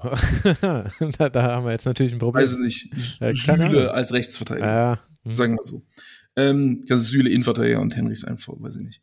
Ähm, dann, dann hast du wahrscheinlich eine etwas bessere Grundstabilität und bist mehr in Zweikämpfen drinne. Und dann steht der Gegner auf einmal wieder ein bisschen tiefer. Und dann fragst du dich, wie machen wir jetzt ein Tor? Und dann, und dann sitzt Hitzesberger nach, nach dem Ausscheiden wieder da und sagt, ja, wir können einfach keine tiefen Gegner bespielen. Also so, das ist ja, ist ja immer ein Trade-off. Und mhm. ähm, es ist immer sehr leicht zu sagen, ja, wir bräuchten einfach jetzt noch äh, drei, die irgendwie Bälle erobern. Ja, dann hast halt 14 Spieler auf dem Platz. Deswegen sind ja eigentlich, und, und das äh, muss man vielleicht auch mal sagen, Kimmich ist ja eigentlich ein sehr robuster Zweikämpfer. So, das ist eigentlich, das ist gerade, er ist ja auch deshalb so wertvoll, weil er beides mitbringt, weil er im Zweikampf und in der Defensivarbeit und in der Laufarbeit und in spielerischen Elementen so gut ist. Ähm, Wäre der nur spielerisch gut, dann, dann hätte der nicht dieses, dann hätte der nicht dieses Standing. So. Ähm, und, und deshalb sollte man sich, glaube ich, gerade von so einem Spieler wie Kimmich, der dann beides mitbringt, nicht unbedingt trennen. So. Ähm, aber macht ja. er nicht manchmal Räume auf, die er eigentlich schließen sollte? Also ich finde ein bisschen der Kimmich-Diskussion ist ungerecht, auch wenn dann irgendwelche Statistiken geführt werden, wie Bayern jetzt ohne ihn gespielt hat und wie die Nationalelf ohne ihn gespielt hat und wie sie mit ihm gespielt haben. Da werden sehr oft Äpfel mit Birnen verglichen. Aber von dem einen Fakt, finde ich, kommt man bei Josua Kimmich auch nicht weg es packt ihn immer wieder. Immer wieder packt es ihn, es zieht ihn magisch in den Achterraum rein. Er will seine Chipbälle spielen, die ja auch toll sind, aber es packt ihn auch in Situationen, in denen es den anderen gerade auch schon gepackt hat. Und dann ist einfach der Raum hinter ihm unbewacht. Und du könntest das ja sogar auffangen. Du könntest sagen, hey, wir lassen Gündogan und Kimmich beide spielen. Und dann gibt es aber an die Dreierkette den klaren Auftrag, wenn einer von denen vorschiebt, dann füllt ihr den Raum auf, weil in der Regel stehen ja die Gegner nicht mit drei Leuten hoch, sondern in der Regel könntest du das sogar auffangen, aber das machen sie wahrscheinlich nicht, weil die Kettenabstimmung eh schon gerade ein Problem ist. Aber das ist doch schon so bei Kimmich, dass er sich manchmal rausziehen lässt, so wie Gündogan ja übrigens auch, du hast es ja auch gesagt, also äh, der hat jetzt äh, die höhere Rolle gespielt gegen Österreich, aber es gab auch gegen die Türkei auch Szenen, wo ja, die beiden wollen eben immer wieder auch im Offensivspiel teilnehmen, sollen sie ja auch, weil sie sind oft das, das äh, Plus eins, das quasi den Gegner richtig unter Probleme setzt. Aber dann brauchst du eben halt auch einen, der damit zufrieden ist, 90 Minuten lang hinten zu warten. Oder ist das jetzt zu stammtischmäßig? Ich finde ich find das nicht so problematisch. Also ich, ich habe schon viele Szenen gesehen von Kimmich, wo er ins Gegenpressing rausrückt, wo er es hätte nicht machen sollen oder wo er dann nicht rankommt, wo er dann ausgespielt wird, was aber auch auf Masse irgendwann normal ist. So, du hast halt kein, das passiert Kanté auch. So, es gibt keine, äh, es gibt keine Spieler, die nie auch mal überspielt werden. Und ich glaube an Kimmich, weil er ausschließlich bei Bayern spielt, die alles gewinnen müssen und bei der deutschen Nationalmannschaft, von denen man das auch erwartet. Da ist halt immer so ein äh, häufig schnell mal so eine etwas unrealistische Erwartungshaltung, dass man sagt, da darf, da, du darfst nie ausgespielt werden, du darfst nie einen Zweikampf verlieren, was glaube ich nicht unbedingt realistisch ist, so. Ähm, mhm. Aber ab und und ich finde auch im Ballbesitz auch nicht unbedingt, dass die beiden zu hoch spielen. Ähm, ich weiß nicht, ich glaube, wenn man so einen 3-2er-Aufbau hat, wo dann so einer ein bisschen, ein bisschen nach vorne gehen kann und der andere bleibt ein bisschen hinten, dann, dann kann das eigentlich. Ja, wobei ich finde das Problem nicht, nicht, nicht im Aufbau, also ich finde das Problem, wenn der Ball im Angriffsdrittel ist und gerade wenn er auf dem Flügel ist, ja. dann wollen die beiden helfen, was ja richtig ist, weil eine zweite Passoption noch zu haben wäre da sehr gut. Ich finde, dann lassen die sich oft aus ihrer Position rausziehen, was offensiv völlig vertretbar und gut ist, was aber halt auch derzeit, wenn sie, wenn du so schlecht im Gegenpressing bist, wie sie aktuell sind und du gleichzeitig so viele Probleme einfach hast mit dir rumträgst, ist es, glaube ich, manchmal unklug, weil du sogar einen Gegner, ich meine, wir, wir sprechen jetzt über Österreich und die Türkei und du hast ja auch auch zu Recht vielleicht gesagt, die haben ganz anderen Druck auf den deutschen Aufbau gemacht. Aber wir haben ja einige der Probleme, die wir jetzt in den Spielen gesehen haben, die haben wir ja, selbst wenn wir jetzt in der Nagelsmann-Ära bleiben, haben wir die gegen USA und Mexiko auch gesehen. Und die hatten auch immer damit zu tun, dass man weit aufgerückt ist und dass man dann hinter der Linie attackiert wird und dass dann das Nachrückverhalten nicht gut ist, auch aus dem Mittelfeld. Das hat doch nichts mit, dem, das hat doch nichts mit dem Sechserraum zu tun. Also ich habe jetzt, ich habe jetzt in, in, den beiden Spielen keine großen Probleme im Gegenpressing und, und gegen, gegen Konter gesehen. Äh, das war doch, die Tore sind doch auch, sind doch auch anders gefallen. Aber warum ist ja zum Beispiel der Raum beim 1 zu 0 von Österreich so groß? Ist das nicht eigentlich, weil, weil die wir mannorientiert Angriffspressing spielen? Ja, und dann, ah, okay, gut, weil sie sich raus haben ziehen lassen. Gut, das ist halt äh, im Angriffspressing, äh, wenn, wenn Angriffspressing überspielt wird, ist dahinter immer großer Raum. So. Ja. Also, ich, also ich weiß was man bei. Da kannst du halt sagen, du, du müsstest vielleicht mit einem weniger Angriffspressing spielen. Das wird dann halt wieder komplizierter. Ne, also es ist leichter, vier gegen vier zu pressen vorne als drei gegen vier. Deswegen, wenn, wenn Klopp Nationaltrainer wäre, dann würden wir wahrscheinlich immer drei gegen vier pressen und dann hätten wir hinten immer noch einen Spieler zusätzlich, der genau diese Räume zumachen kann. Und das wäre aber komplizierter, das bräuchte länger, um ein, einstudiert zu werden. Und wir pressen jetzt halt gerade vier gegen vier oder drei gegen drei oder was auch immer notwendig ist. Mhm. Wir, also wir spielen 1-1 auf dem ganzen Feld im Angriffspressing. Und dann, ähm, das ist halt nicht top, aber es ist sehr einfach und normalerweise relativ funktional. Und ähm, hat auch eigentlich, hat auch eigentlich meistens, gar, also ich glaube, aus dem Pressing haben wir gar nicht so viel Gefahr zugelassen. Ich glaube, das waren eher Situationen, wo die Mannschaft dann zwangsweise ein bisschen tiefer stand. Also das, das eine Österreich-Tor war jetzt aus dem Angriffspressing, ja, aber in den anderen drei Spielen, glaube ich, kann ich mich jetzt nicht an nichts erinnern, was jetzt aus dem direkt Na gut, also das äh, 0 zu 2 gegen Österreich, aber das war halt schon in Unterzahl. Das ist so ein bisschen schwierig. Da spielt Alaba diesen mega geilen Pass auf Gregoritsch, ja, der auf äh, Baumgart Das war Mittelfeldpressing. Genau, da, genau. da steht der Stürmer ja schon am Strafraum. Was wir in dieser ganzen Diskussion auch nicht vergessen dürfen, ist, dass ähm, in beiden Spielen ständig umge oder gerade im Österreich-Spiel ständig umgebaut wurde ähm, das, was ich am Anfang angesprochen habe, diese Situation mit Nagelsmann, der da Trapp sagt, er soll angeblich laut äh, österreichischen äh, Auf jeden Medien, Fall war das so, natürlich war das gefällt. Ja. Das ist doch immer so, das, wirklich dass das ist, damit äh, Nagelsmann Müller irgendwas sagen kann, was jetzt umgesetzt werden soll. In der 61. Minute kommen dann Wirz, Andrich und Kimmich auf den Platz, wo sich dann auch noch mal alles komplett ändert. Also wir haben sehr viele verschiedene Sachen. Ähm, ich kann das gerade gar nicht zählen, wie viel, wie viel verschiedene, gerade gerade nach dem Platzverweis. Da Hinten raus spielt auch noch Duxch da funktioniert es dann plötzlich. da kam dann, da, da war dann die beste Phase des deutschen Spiels, als sie nur noch zu zehnt waren, weil dann da irgendwie umgebaut wurde. Dann kam da aber ein, äh, ein Dreifachwechsel, wo dann wieder umgebaut wurde. Und natürlich gibt es dann, gibt es dann Unsicherheiten und Sachen, die im Spiel nicht funktionieren, wenn wir im Spiel schon dabei sind, was, wo ich eigentlich, wo ich gar nicht in der Position bin, das zu kritisieren, weil ähm, ich bin, ja, aber trotzdem ist das natürlich sehr viel, was da auf einmal passiert und sehr viele, ja, sehr viele verschiedene, sehr viele, sehr viele Positionswechsel ähm, innerhalb eines Spieles, die da vollzogen werden. Sehe ich aber nicht als Problem an. Ja, also ich bin Weil, da also ich kann es sehr gut verstehen, weil Julian Nagelsmann muss viel ausprobieren und er hatte jetzt noch nicht so viele Möglichkeiten, Eindrücke zusammen. Aber ich habe auch das Gefühl, also wenn ein Team so viel mit sich herumträgt und da, das geht ja über die Zeit von Nagelsmann mit hinaus. Und offenbar ja eins der Probleme ist, das hat Julian Nagelsmann mehrfach angesprochen, dass der Zusammenhalt neben dem Platz ganz toll wäre und auf dem Platz aber überhaupt nicht mehr zu sehen ist dann hätte ich auch gesagt, weniger wäre dann mehr, weil es verletzlicher ist für die Spieler und weil sie dann überhaupt die Möglichkeit haben, in einer Wettkampfsimulation, wir haben ja schon gesagt, es ist kein Wettbewerb in dem Sinne, dann quasi gemeinsam aus Fehlern auch zu lernen. Und so ist es aber doch gefühlt, ist es doch für einen deutschen Nationalspieler gerade so, es läuft schlecht, du hattest auch zwei, drei Aktionen, die nicht gut waren, hast aber auch ein paar Sachen gut gemacht und im nächsten Spiel spielt in der Regel jemand anders, außer du bist Antonio Rüdiger. Der spielt gerade durch. Oder Tar, wobei der ja auch hin und her geschoben wird zwischen Zentrum und äh, Außen und der ist ja im Zentrum ganz, ganz anders, finde ich, als, als äh, rechter Innenverteidiger. Aber es ist nochmal ein anderes Thema. Also ich hätte gesagt, bei allem Verständnis, Martin, für die Situation eines Trainers, der auch ausprobieren muss und Eindrücke sammeln will, aber ich finde auch, jetzt muss irgendwann der Switch kommen, dass jetzt gesagt wird, okay, es gibt zumindest eine klare 14 an Spielern, die spielt. Und Wechsel eher dann situationsbezogen. Ja, das hat Nagelsmann vor dem Spiel äh, exakt mit dieser Zahl übrigens auch gesagt. Er hat gesagt, habe ich gar nicht gesehen. Äh, man, man, jede, jede erfolgreiche Mannschaft hat einen Stamm von 14 bis 15 äh, Spielern, wo dann auch ein bisschen gewechselt werden können. Und er meinte auch, ja, wir haben jetzt nicht sechsmal gewechselt, sondern dreimal.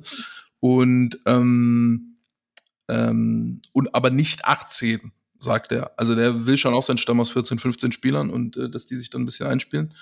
Ähm, ja. Mehr, mehr habe ich dazu, glaube ich, nicht zu sagen. nee, aber äh, was ich sagen wollte, ist, äh, dass, dass ich das zwischen, also es wäre schön, wenn man das findet, dass man sagt, wir haben so ungefähr eine erste Elf mit eins, zwei Wechseln vielleicht oder so, ähm, dass sich das ein bisschen einspielt ähm, und dass nicht jede Position immer gewechselt wird. Ähm, ja, äh, finde aber die, die Änderung im Spiel fand ich jetzt ne, erstens nicht viel. Und zwar, also, wir hatten eine, eine große Änderung, die durch eine rote Karte hervorgerufen wurde, da kannst du nichts machen als Trainer. Und dass du dann äh, in dem Moment nochmal äh, frische Beine reinbringen willst, wenn du zu zehn spielst und dessen entsprechend die, die Spieler ein bisschen umordnen musst. Es war ja auch keine taktische, oder ich habe es gar nicht im Kopf, ich glaube, es gab keine große taktische Umstellung damit, sondern es ging primär darum, irgendwie ähm, zu, zu, anzuweisen, wer jetzt auf welche Position geht, äh, was jetzt bei einem, also kannst ja nicht ohne Wechsel durchspielen, einfach 90 Minuten in einem Freundschaftsspiel, wenn, ähm, wenn da noch Bundesliga ansteht und du 20 Leute in den Kader berufst und so, das ist, das wäre auch Quatsch, zu zehnt. Also ähm, ich glaube, das ist schon alles relativ normal und das ist jetzt, äh, das ist ein bisschen, man, muss ein bisschen aufpassen, dass man nicht einfach alles, alles kritisiert, nur weil es gerade schlecht läuft und dann ist irgendwie alles schlecht und dann Ne, wenn, wenn, wenn man das jetzt noch gewonnen hätte, dann, dann hätte man gesagt, oh, der Nagelsmann, der hat das da noch umgestellt, das hat geklappt, Wahnsinn. Ja, gut, aber die waren dann, ja weit davon entfernt, das zu gewinnen. Also, was ist das jetzt für eine Diskussion? Also, ja, klar, eben, wenn die aber dann ist ja auch, in Führung also, gehen in der ersten Halbzeit, dann ist es auch alles toll mit dem Angriffsdressing. Aber, ja, eben, aber haben sie ja. ja. nicht. Sie haben ja schlecht gespielt. Also, äh, ich verstehe, dass du, äh, ich finde das auch richtig, deswegen finde ich das ja auch gut, dass du hier immer wieder die Trainerperspektive reinbringst, die eben dann doch eine leicht andere ist, als Caro und ich sie äh, zum Beispiel haben. Aber man muss, man kommt an dem Fakt nicht vorbei, dass Deutschland ein ganz katastrophales Länderspieljahr hinter sich hat. Da hat jetzt Julian Nagelsmann keine Schuld dran, aber viele der Spieler, die da auf dem Platz stehen, haben da Schuld dran und die tragen das mit sich rum. Du siehst es ja. Und das bringt mich aber dann eigentlich äh, zu dem letzten Kapitel quasi dieser Sendung, wo ich äh, gerne hinkommen wollte. Nämlich die Frage, wie geht es jetzt weiter? Also Julian Nagelsmann, er hat äh, einen vierminütigen Monolog gehalten, in der Pressekonferenz, den spiele ich jetzt nicht ein, den werde ich euch zusammenfassen. Und zwar ging es da darum, was hat er in der Kabine den Spielern gesagt? Fand schon mal interessant, das war die Frage der Pressesprecherin Franziska Wöller. Also offenbar reden wir jetzt drüber, was in der Kabine passiert, ist ja schön zu wissen. Und er hat gesagt, drei Botschaften habe er dem Team mitgegeben. Die erste Botschaft wäre gewesen, er hätte selten oder noch nie ein Team erlebt, was neben dem Platz einen so guten, interessierten Zusammenhalt gehabt hätte, so viel auch über Fußball reden würde, aber er würde eben feststellen, auf dem Platz sind es zu oft Einzelkämpfer und das äh, würde eben, die Geschlossenheit würde nicht transferiert werden aufs Spielfeld.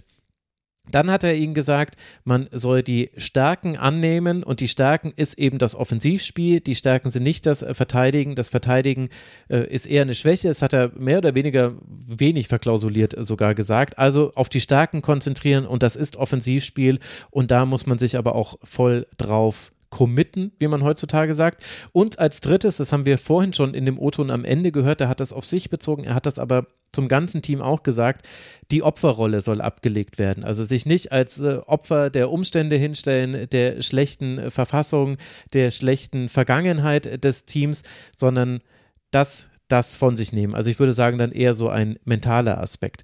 Das waren die drei Dinge, die er dem Team mitgegeben hat und er hat später auch noch ein bisschen Einblick gegeben in seine Denkweise, in seine aktuelle Herangehensweise und das würde ich jetzt gerne einspielen. Das sind nochmal zwei Minuten Julian Nagelsmann.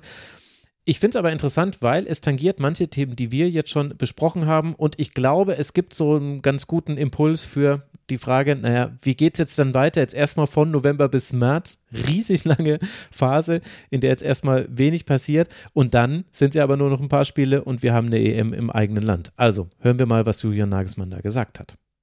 Grundsätzlich ist die Denkweise eines Trainers nicht von, ich habe eine Idee und die knall ich auf eine Mannschaft, sondern wir schauen uns natürlich an, was hat man für Spieler. Haben wir jetzt in Deutschland sieben zentrale Stürmer, haben wir sieben Linksverteidiger, haben wir sieben Rechtsverteidiger, können einfach nur auswählen.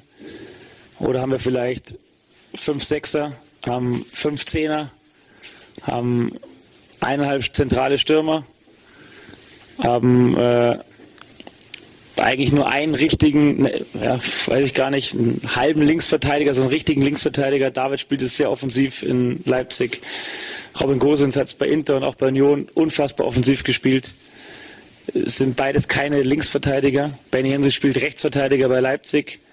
Er ist ein gelernter Sechser aus, aus Leverkusen früher, ist dann irgendwann Außenverteidiger geworden, aber spielt jetzt rechts hinten, nicht links, ist Rechtsfuß.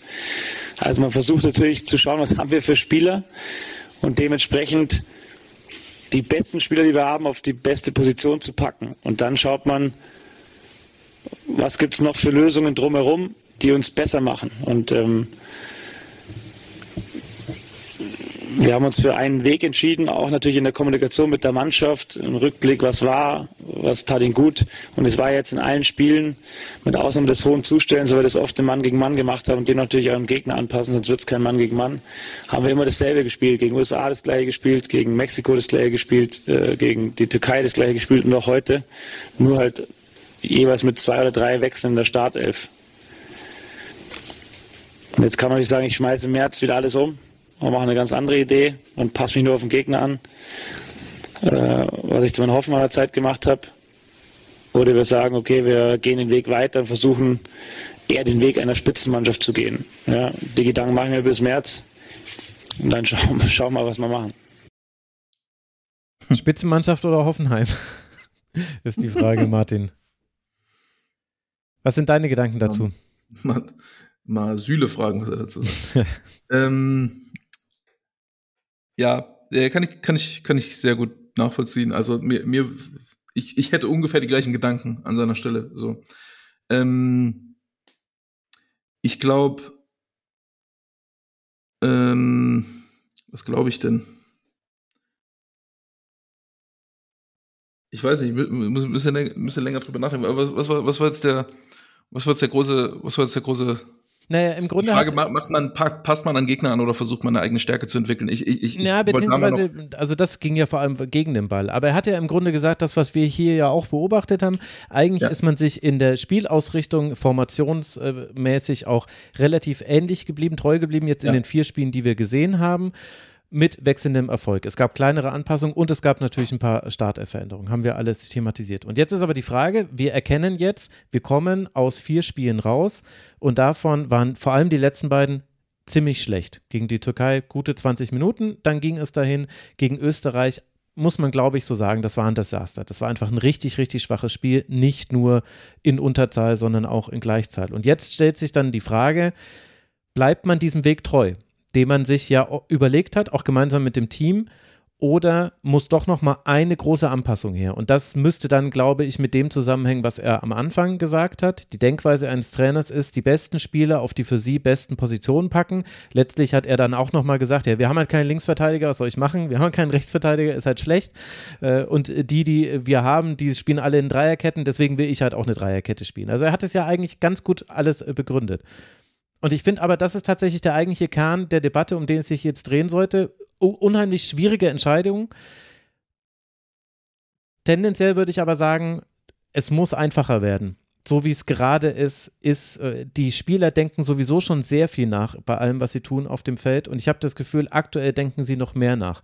Und dann würde ich mich vielleicht daran orientieren, was spielen die Spieler in ihren Vereinen mehrheitlich, also spielen nicht alles dasselbe, ist ja klar, und mich vielleicht daran orientieren.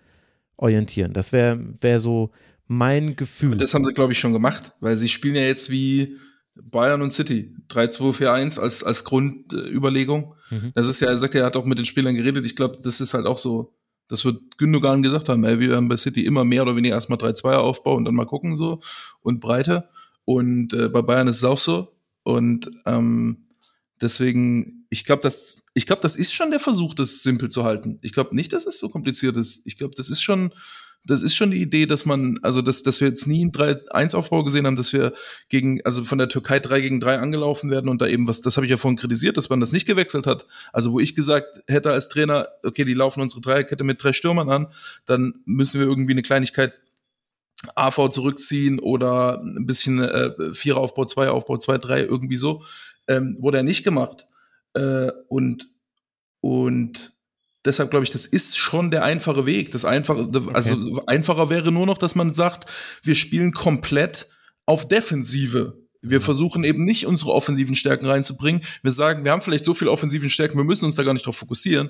Wir fokussieren uns nur darauf, dass wir kompakt sind, dass wir gut verschieben, dass wir gute, äh, gutes Zweikampfverhalten haben, äh, dass wir gutes Umschaltverhalten haben und Ballbesitz machen wir irgendwie. Mhm. So, das wäre das wäre noch ein Approach. So, das, das habe ich auch hier einen Spiegelartikel geschrieben, bevor Nagelsmann angefangen hat und ich habe gesagt, die, seine die zwei Sachen, die er machen kann, sind halt einfach verkraften, dass es keine stabile Mannschaft ist und die offensiven Stärken so gut wie möglich, so effektiv wie möglich in die Waagschale werfen oder ganz anders und sagen, wir, wir fokussieren uns nur darauf, das zu stabilisieren, was schwer genug ist mit so einer Mannschaft. Und da er das sowas noch nie gemacht hat, da er noch nie einfach eine Mannschaft defensiv trainiert hat äh, und ja, war nicht zu erwarten, dass er das macht und das wird er auch weiterhin, wird, wird er weiterhin nicht machen und es gibt auch niemanden, der, der seriös sagen kann, dass das besser wäre. So. Also, Vielleicht wäre es besser, so das müsste man ausprobieren, aber das ist ja das ganz Schwere am Trainer sein.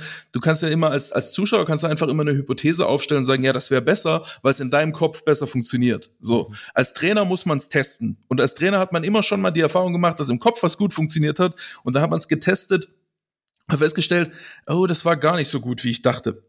Und ähm, und man hat immer nur eine Chance. Man kann, man kann nie das Umgekehrte testen. Wir können jetzt nicht die letzten, es wäre einfach zu entscheiden, wenn wir die letzten vier Spiele nochmal wiederholen könnten mhm. und sagen, aber dieses Mal spielen wir komplett auf Defensive fokussiert. So, dann wäre es einfach zu testen. Aber, aber das, das geht halt nicht. Deswegen wird es, glaube ich, darum gehen, äh, die Stärken weiter, weiter zu fördern. Und äh, ich glaube, was, was noch ein, ein entscheidendes, also zwei entscheidende Elemente, das eine hatte ich ja schon gesagt mit dem Torwart, dass du halt mit das glaube ich, man kann vielleicht auch einfach mal festhalten, dass vielleicht Kevin Trapp einfach nicht der richtige Torwart für diese Mannschaft ist. So, mhm. sondern ich glaube, du brauchst eigentlich zwangsweise einen, der spielerisch sehr gut ist. Und dann, ähm, und dann muss die Mannschaft noch ein bisschen ruhiger werden. So, was, was man jetzt gemerkt hat, ist, dass er sich immer von dem Tempo des Spiels Türkei, Mexiko äh, Österreich, alles sehr vertikale Mannschaften. Alles, alles Mannschaften, die sehr schnelle, offene Spiel, Spiele fördern. Lange Bälle, schnelle Verlagerung, hohes Pressing, äh, schnelles Umschalten, alles, alles sehr, sehr schnell spielende Mannschaften. Und wenn du eine, eine technisch ausgelegte Mannschaft bist, willst du so einer Mannschaft ein bisschen den, den, den, den Saft abdrehen, und den, indem du sie laufen lässt. Indem du zurückspielst, verlagerst, und so weiter. Und dieses geduldige Verlagerungsspiel ist immer so ein bisschen nichts typisch, äh, typisch Deutsches. Der Deutsche sagt jetzt aktuell, wir haben das Positionsspiel und wir wollen das dafür nutzen, so schnell wie möglich und so viele wie, wie möglich Chancen zu generieren. Und dadurch wird das Spiel aber weiterhin schnell und unkontrolliert und deine defensiven äh, Schwächen treten noch mehr zutage. Und du hast nicht diesen Effekt, den Guardiola hat, dass, dass dass man gar nicht so richtig sieht, dass manche von denen gar nicht gut verteidigen können, weil die fast nie verteidigen müssen. Mhm. So, weil die einfach so viel den Ball haben. Ich weiß nicht, wie der, wie der Ball, äh, Ballbesitz war gegen Österreich in der ersten Halbzeit. Wahrscheinlich irgendwas 50 Prozent oder so. Und 61 Prozent ja. Ballbesitz in der ersten Hälfte. Wie viel? 61? Ja. ja. Und eigentlich brauchst du 70. So. Also wenn du dann in dem Moment äh, nochmal das Tempo rausnimmst, nochmal ein bisschen äh, verlagerst, vor allem in der ersten Halbzeit, wenn der Gegner noch ganz frisch ist, und ein bisschen mehr Geduld hast, das ist auch so, ich glaube, ein riesiges Thema ist, wenn eine Mannschaft verunsichert ist und Ballbesitzfußball spielt, dann neigt sie immer dazu, zu hektisch zu sein.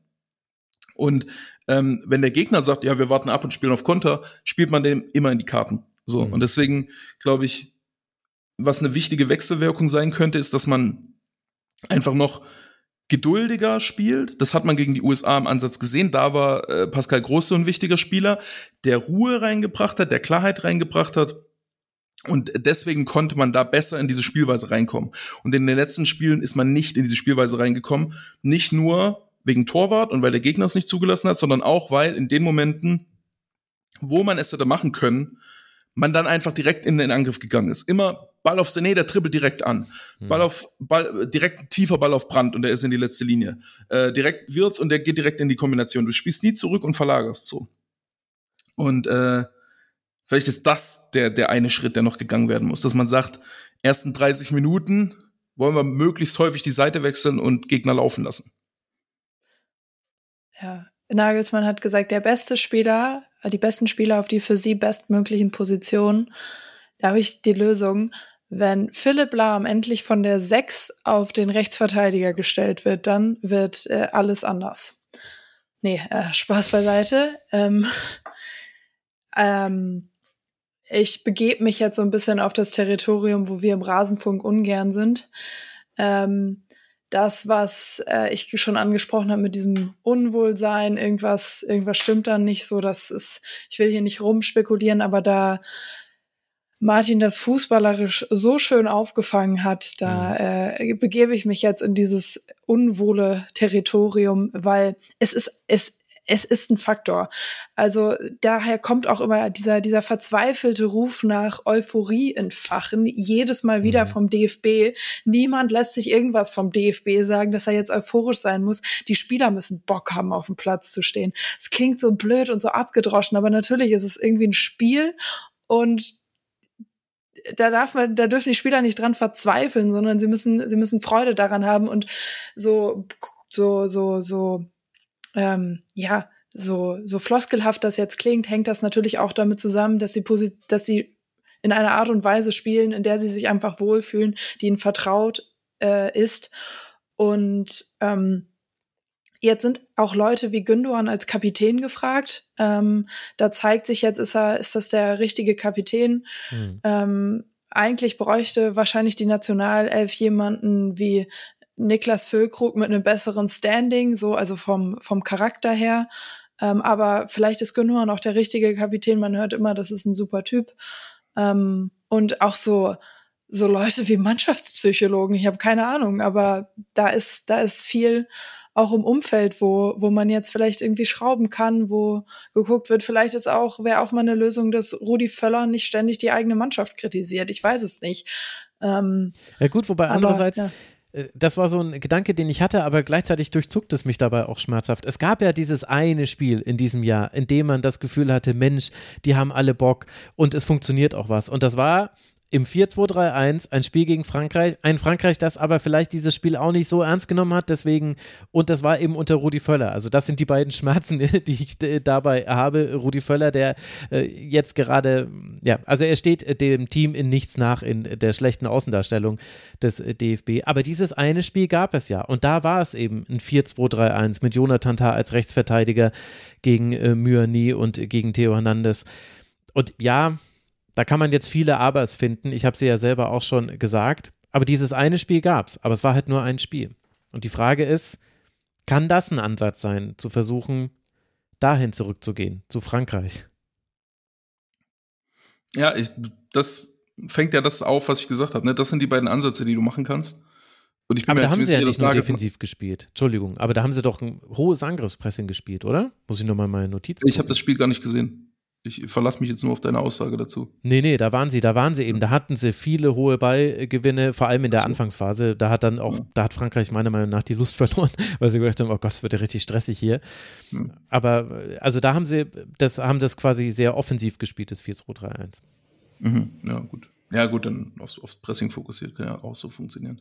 Aber ja, Frankreich hat ja auch schon länger Probleme mit, also die sind ja von der mannschaftlichen Ausrichtung her, sind die, werden ja von acht von zehn Teams auch dominiert, ne? Die wuppen es halt irgendwie dann, dann mit bisschen Verteidigung, also eins, eins, also Sagt mit einem individuelle Defensivstärke und individuelle Offensivstärke und dann mal gucken. Ja, die können nichts, das sehe ich auch so. Frankreich. Ja, ich meine, ja, wie, wie viel WM-Spiele haben die gemacht, wo die, die, wo die, wo die aussahen wie die bessere Mannschaft? Keine Ahnung, das weiß ich Eins, nicht, weil da habe ich jetzt wieder nichts gesehen. Ich Da, glaub, da sprechen eins. jetzt die beiden Blinden miteinander. Ja. Ähm, n- ja, es ist schwer zu sagen, gerade an Einzelspielen sich aufzuhängen, ist immer ein bisschen schwierig, aber Aber ich finde ähm, schon, das, was Caro gesagt hat, ich finde, das ist ein sehr valider Punkt, weil du siehst, die Spieler fühlen sich nicht wohl. Und, äh, da, und das ist ja ich schön habe das nicht gesehen. Ihr seht das. Ich habe das nicht gesehen. Vielleicht bin ich dumm. Aber also Ey, ich, ich habe ich hab diese- das bei diese- Sané gesehen. Also Ich habe diese, das bei Sané gesehen, aber sonst? Nee, also diese Pässe von Antonio Rüdiger zum Beispiel. Jemand im Forum äh, bei, im Rasenfunk hat sie YOLO-Pässe genannt. Also schon Ja, nach stimmt, zwei Minuten komisch. spielt er einfach im Aufbau einen katastrophalen Pass. Ja. Und ich meine, der spielt bei Real Madrid Stamm. Du siehst quasi mit Alaba, die, die andere Variante von ihm auf der anderen Seite des Feldes. Also das, das ist doch nicht der Antonio Rüdiger. Und ich weiß, dass der auch bei Real manchmal Fehler macht und so weiter und so fort. Aber ich finde schon, an so einem Spieler kannst du es ablesen. Ich finde, ein Mats Hummels Aber, hat aber nicht, so, Moment. Moment, Moment. Antonio Rüdiger, das ist ein gutes Bild. Du machst es an, an, diesen, an diesen Fehlpässen fest. Die sahen komisch aus, die sind mir auch aufgefallen. Ich habe zwei davon im Kopf auf zwei Spiele. Ich habe schon viele gute Mannschaften gesehen, bei denen es super lief, wo auch ähm, immer wieder in regelmäßigen Abständen einzelne Fehler dabei sind, wo man sagt, was zum Teufel war das denn? Mhm. So, aber, aber wenn es schlecht läuft, verbucht man das immer automatisch als, ja klar, das ist ein Hinweis auf Erklärungsansatz X, den ich mir schon zurechtgelegt habe. Und wenn es gut läuft, ist es so, naja gut, das war halt ein Ausrutscher, pff, geht weiter. Mhm. So. Ja, gut, klar. Äh, was fair. natürlich auch, äh, auch glaube ich, ein, für die aus der aus Spielersicht so ist, ne? Also dass, dass wahrscheinlich Rüdiger in der aktuellen Situation, wenn ihm so ein Fehler unterläuft, macht er danach ein schlechteres Spiel, als wenn die Situation insgesamt gut wäre. Ne, da schüttelt man so einen Fehler leichter ab. Mhm. Also ich glaube, das ist schon psychologisch eine, auf jeden Fall eine, eine schwierige Situation und eine Komponente, die man betrachten muss. Aber ich glaube, das zeigt sich eigentlich im, im, im Spiel der Mannschaft nicht so viel mit paar Ausnahmen.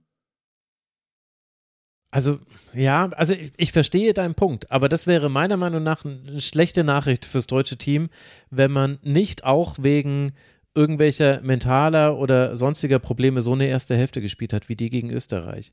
Weil das kann ja nicht, also das hat ja auch Nagelsmann so gesagt, es war nicht der Plan, so wie man gespielt hat und es war eine ganz, ganz, ganz, ganz fürchterliche erste Hälfte.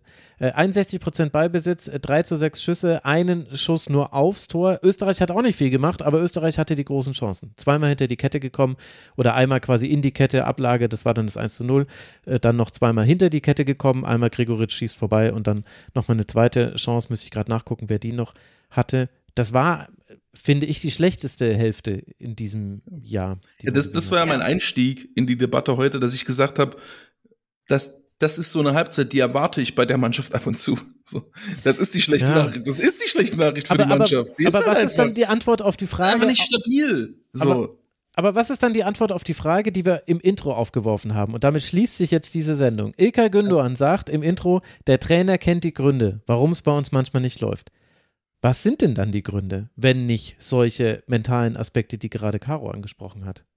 Deswegen eventuell keinen, vielleicht einen oder zwei Spieler haben, die defensiv Weltklasse sind. Mhm. Vielleicht Antonio Rüdiger. That's it. So. Ja, haben wir es doch beantwortet. Dann behält auch Leroy Sané seine Fäuste bei sich. Hm. Ja. What a time to be alive, oder? Äh, Was wir seit 50 Jahren hat man, glaube ich, nicht mehr so über die Nationalmannschaft diskutiert. Weiß ich gar nicht, äh, weil, also ich habe viel Recherche gemacht bei Elf Leben zu den frühen Tausendern und äh, Oh Gott, Ja. ja, stimmt.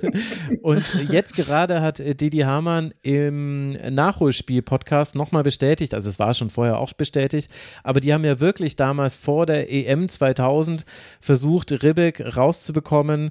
Nee, war das 2000? Na doch, doch Ja, glaub schon. 2000. Genau. Das war- Ribbeck 2000 war das ganz schlechte. Zwei Wochen vor Turnierstart äh, sind mehrere Spieler, inklusive Didi Hamann, sind zu Lothar Matthäus aufs Zimmer gegangen und haben zu ihm gesagt, hier Lothar mit dem Erich, das funktioniert nicht. Klammer auf, die Spieler haben vorher unter sich beschlossen, mit dem Lothar, das funktioniert auch nicht, mit dem 38-Jährigen als Libero irgendwie hinten drin. Und dann haben sie gesagt, wir, machen, wir könnten das doch so machen, Ribbeck muss gehen und du wirst unser Trainer.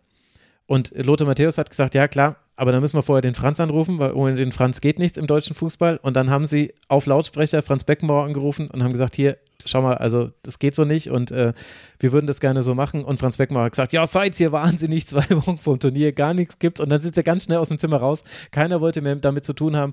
Aber das war der Zustand damals. Also, dass man zwei Wochen vom Turnier irgendwie den ehemals verdienten Spieler, aber damals schon relativ alten Spieler zum Spielertrainer machen wollte oder zum Trainer, um zu verhindern, dass man mit dem anderen Trainer ins Turnier gehen muss. Deswegen, Also, ist, also ist die Lösung, Nagelsmann wieder raus, Müller macht's. ja gut, ich meine, dann kann er sein Pressing von außen organisieren, dann sieht es auch Ja. nicht ganz so albern aus, wenn keiner mitmacht. Also, Ne? Die Lösung ist, äh, den, den absolut glänzenden U21-Spieler aktuell einfach in die Nationalmannschaft, in die äh, Senioren zu heben und einfach Nick Woltemade, der Ach, äh, muss, der muss. ja, auch panisch überlegt, wie meinen Sie mal, geht es jetzt um Adeyemi, hat da nicht neulich irgendjemand was gesagt? Ja, mal gucken. Also, äh, du hast doch schon, äh, du hast doch schon Marvin Duksch in der Nationalelf bekommen. Jetzt werd nicht gierig, Caro. Ja, Ich dachte Duksch. wirklich, ich sitze hier eine Stunde und streue so in einer, in einer äh, interessanten Sendung über wie äh, darüber, wie sich der Nagelsmann Fußball weiterentwickelt hat in der Nationalmannschaft, so ein, zwei Witze über Marvin Duksch ein und dann sitzen wir hier anderthalb Stunden und ich denke nur anderthalb Mal an Marvin Duksch, dass das passiert, wirklich. Ich dachte, bevor vor den Nationalspielen, ich habe nur an Marvin Duksch gedacht, an nichts anderes.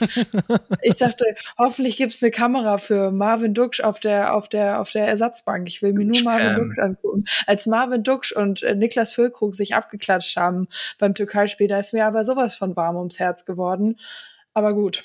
Ähm, ja, und dann f- passieren so zwei Spiele, die eine, die schlechteste Halbzeit seit, seit, ja, nicht, vielleicht nicht nur dieses Jahr von einer deutschen Nationalmannschaft. Und wir haben so viel, über das wir reden, dass der, dass die Marvin Duksch Euphorie von vor einer Woche aber sowas von vergessen ist.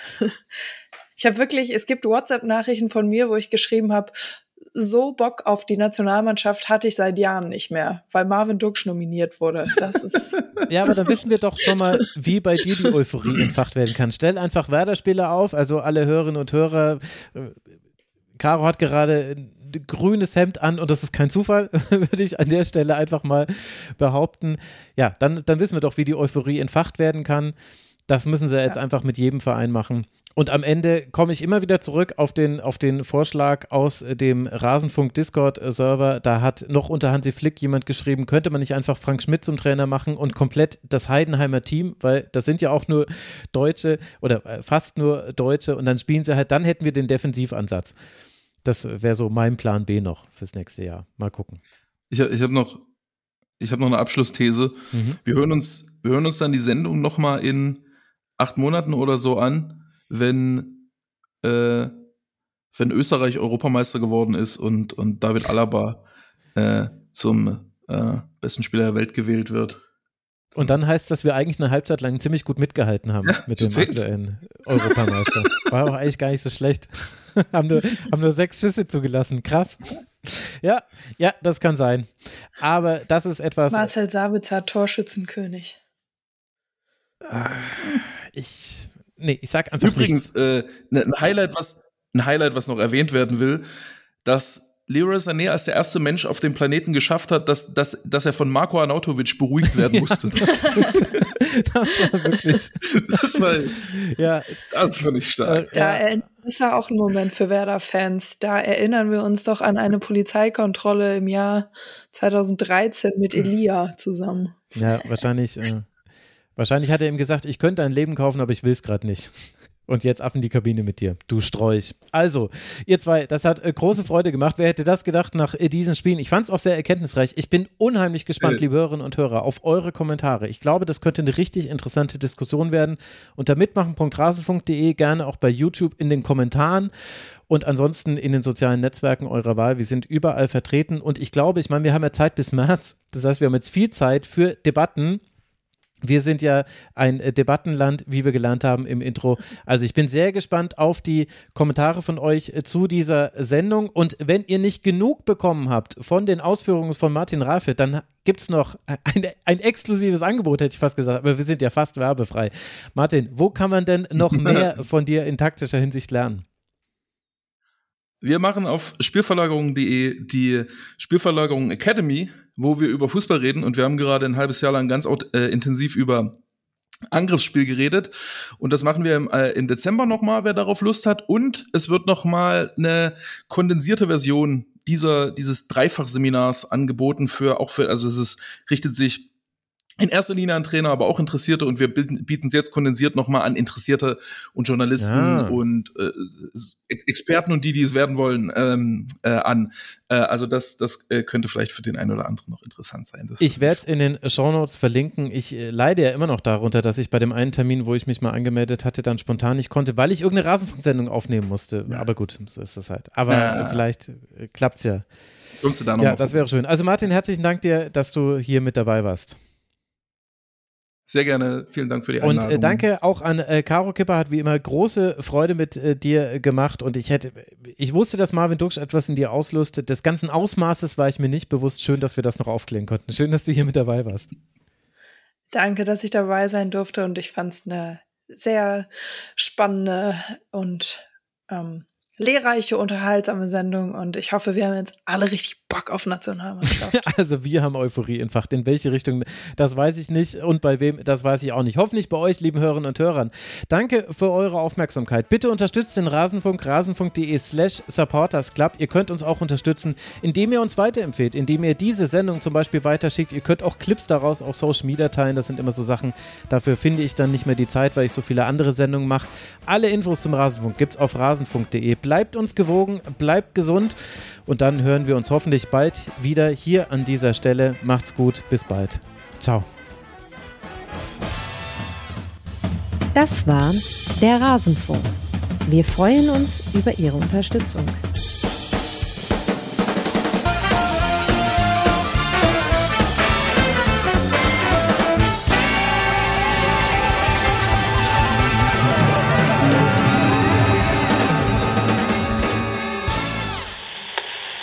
Lernst ein bisschen Geschichte und dann werden Sie sehen, Herr Reporter, wie sich das damals im Parlament entwickelt hat.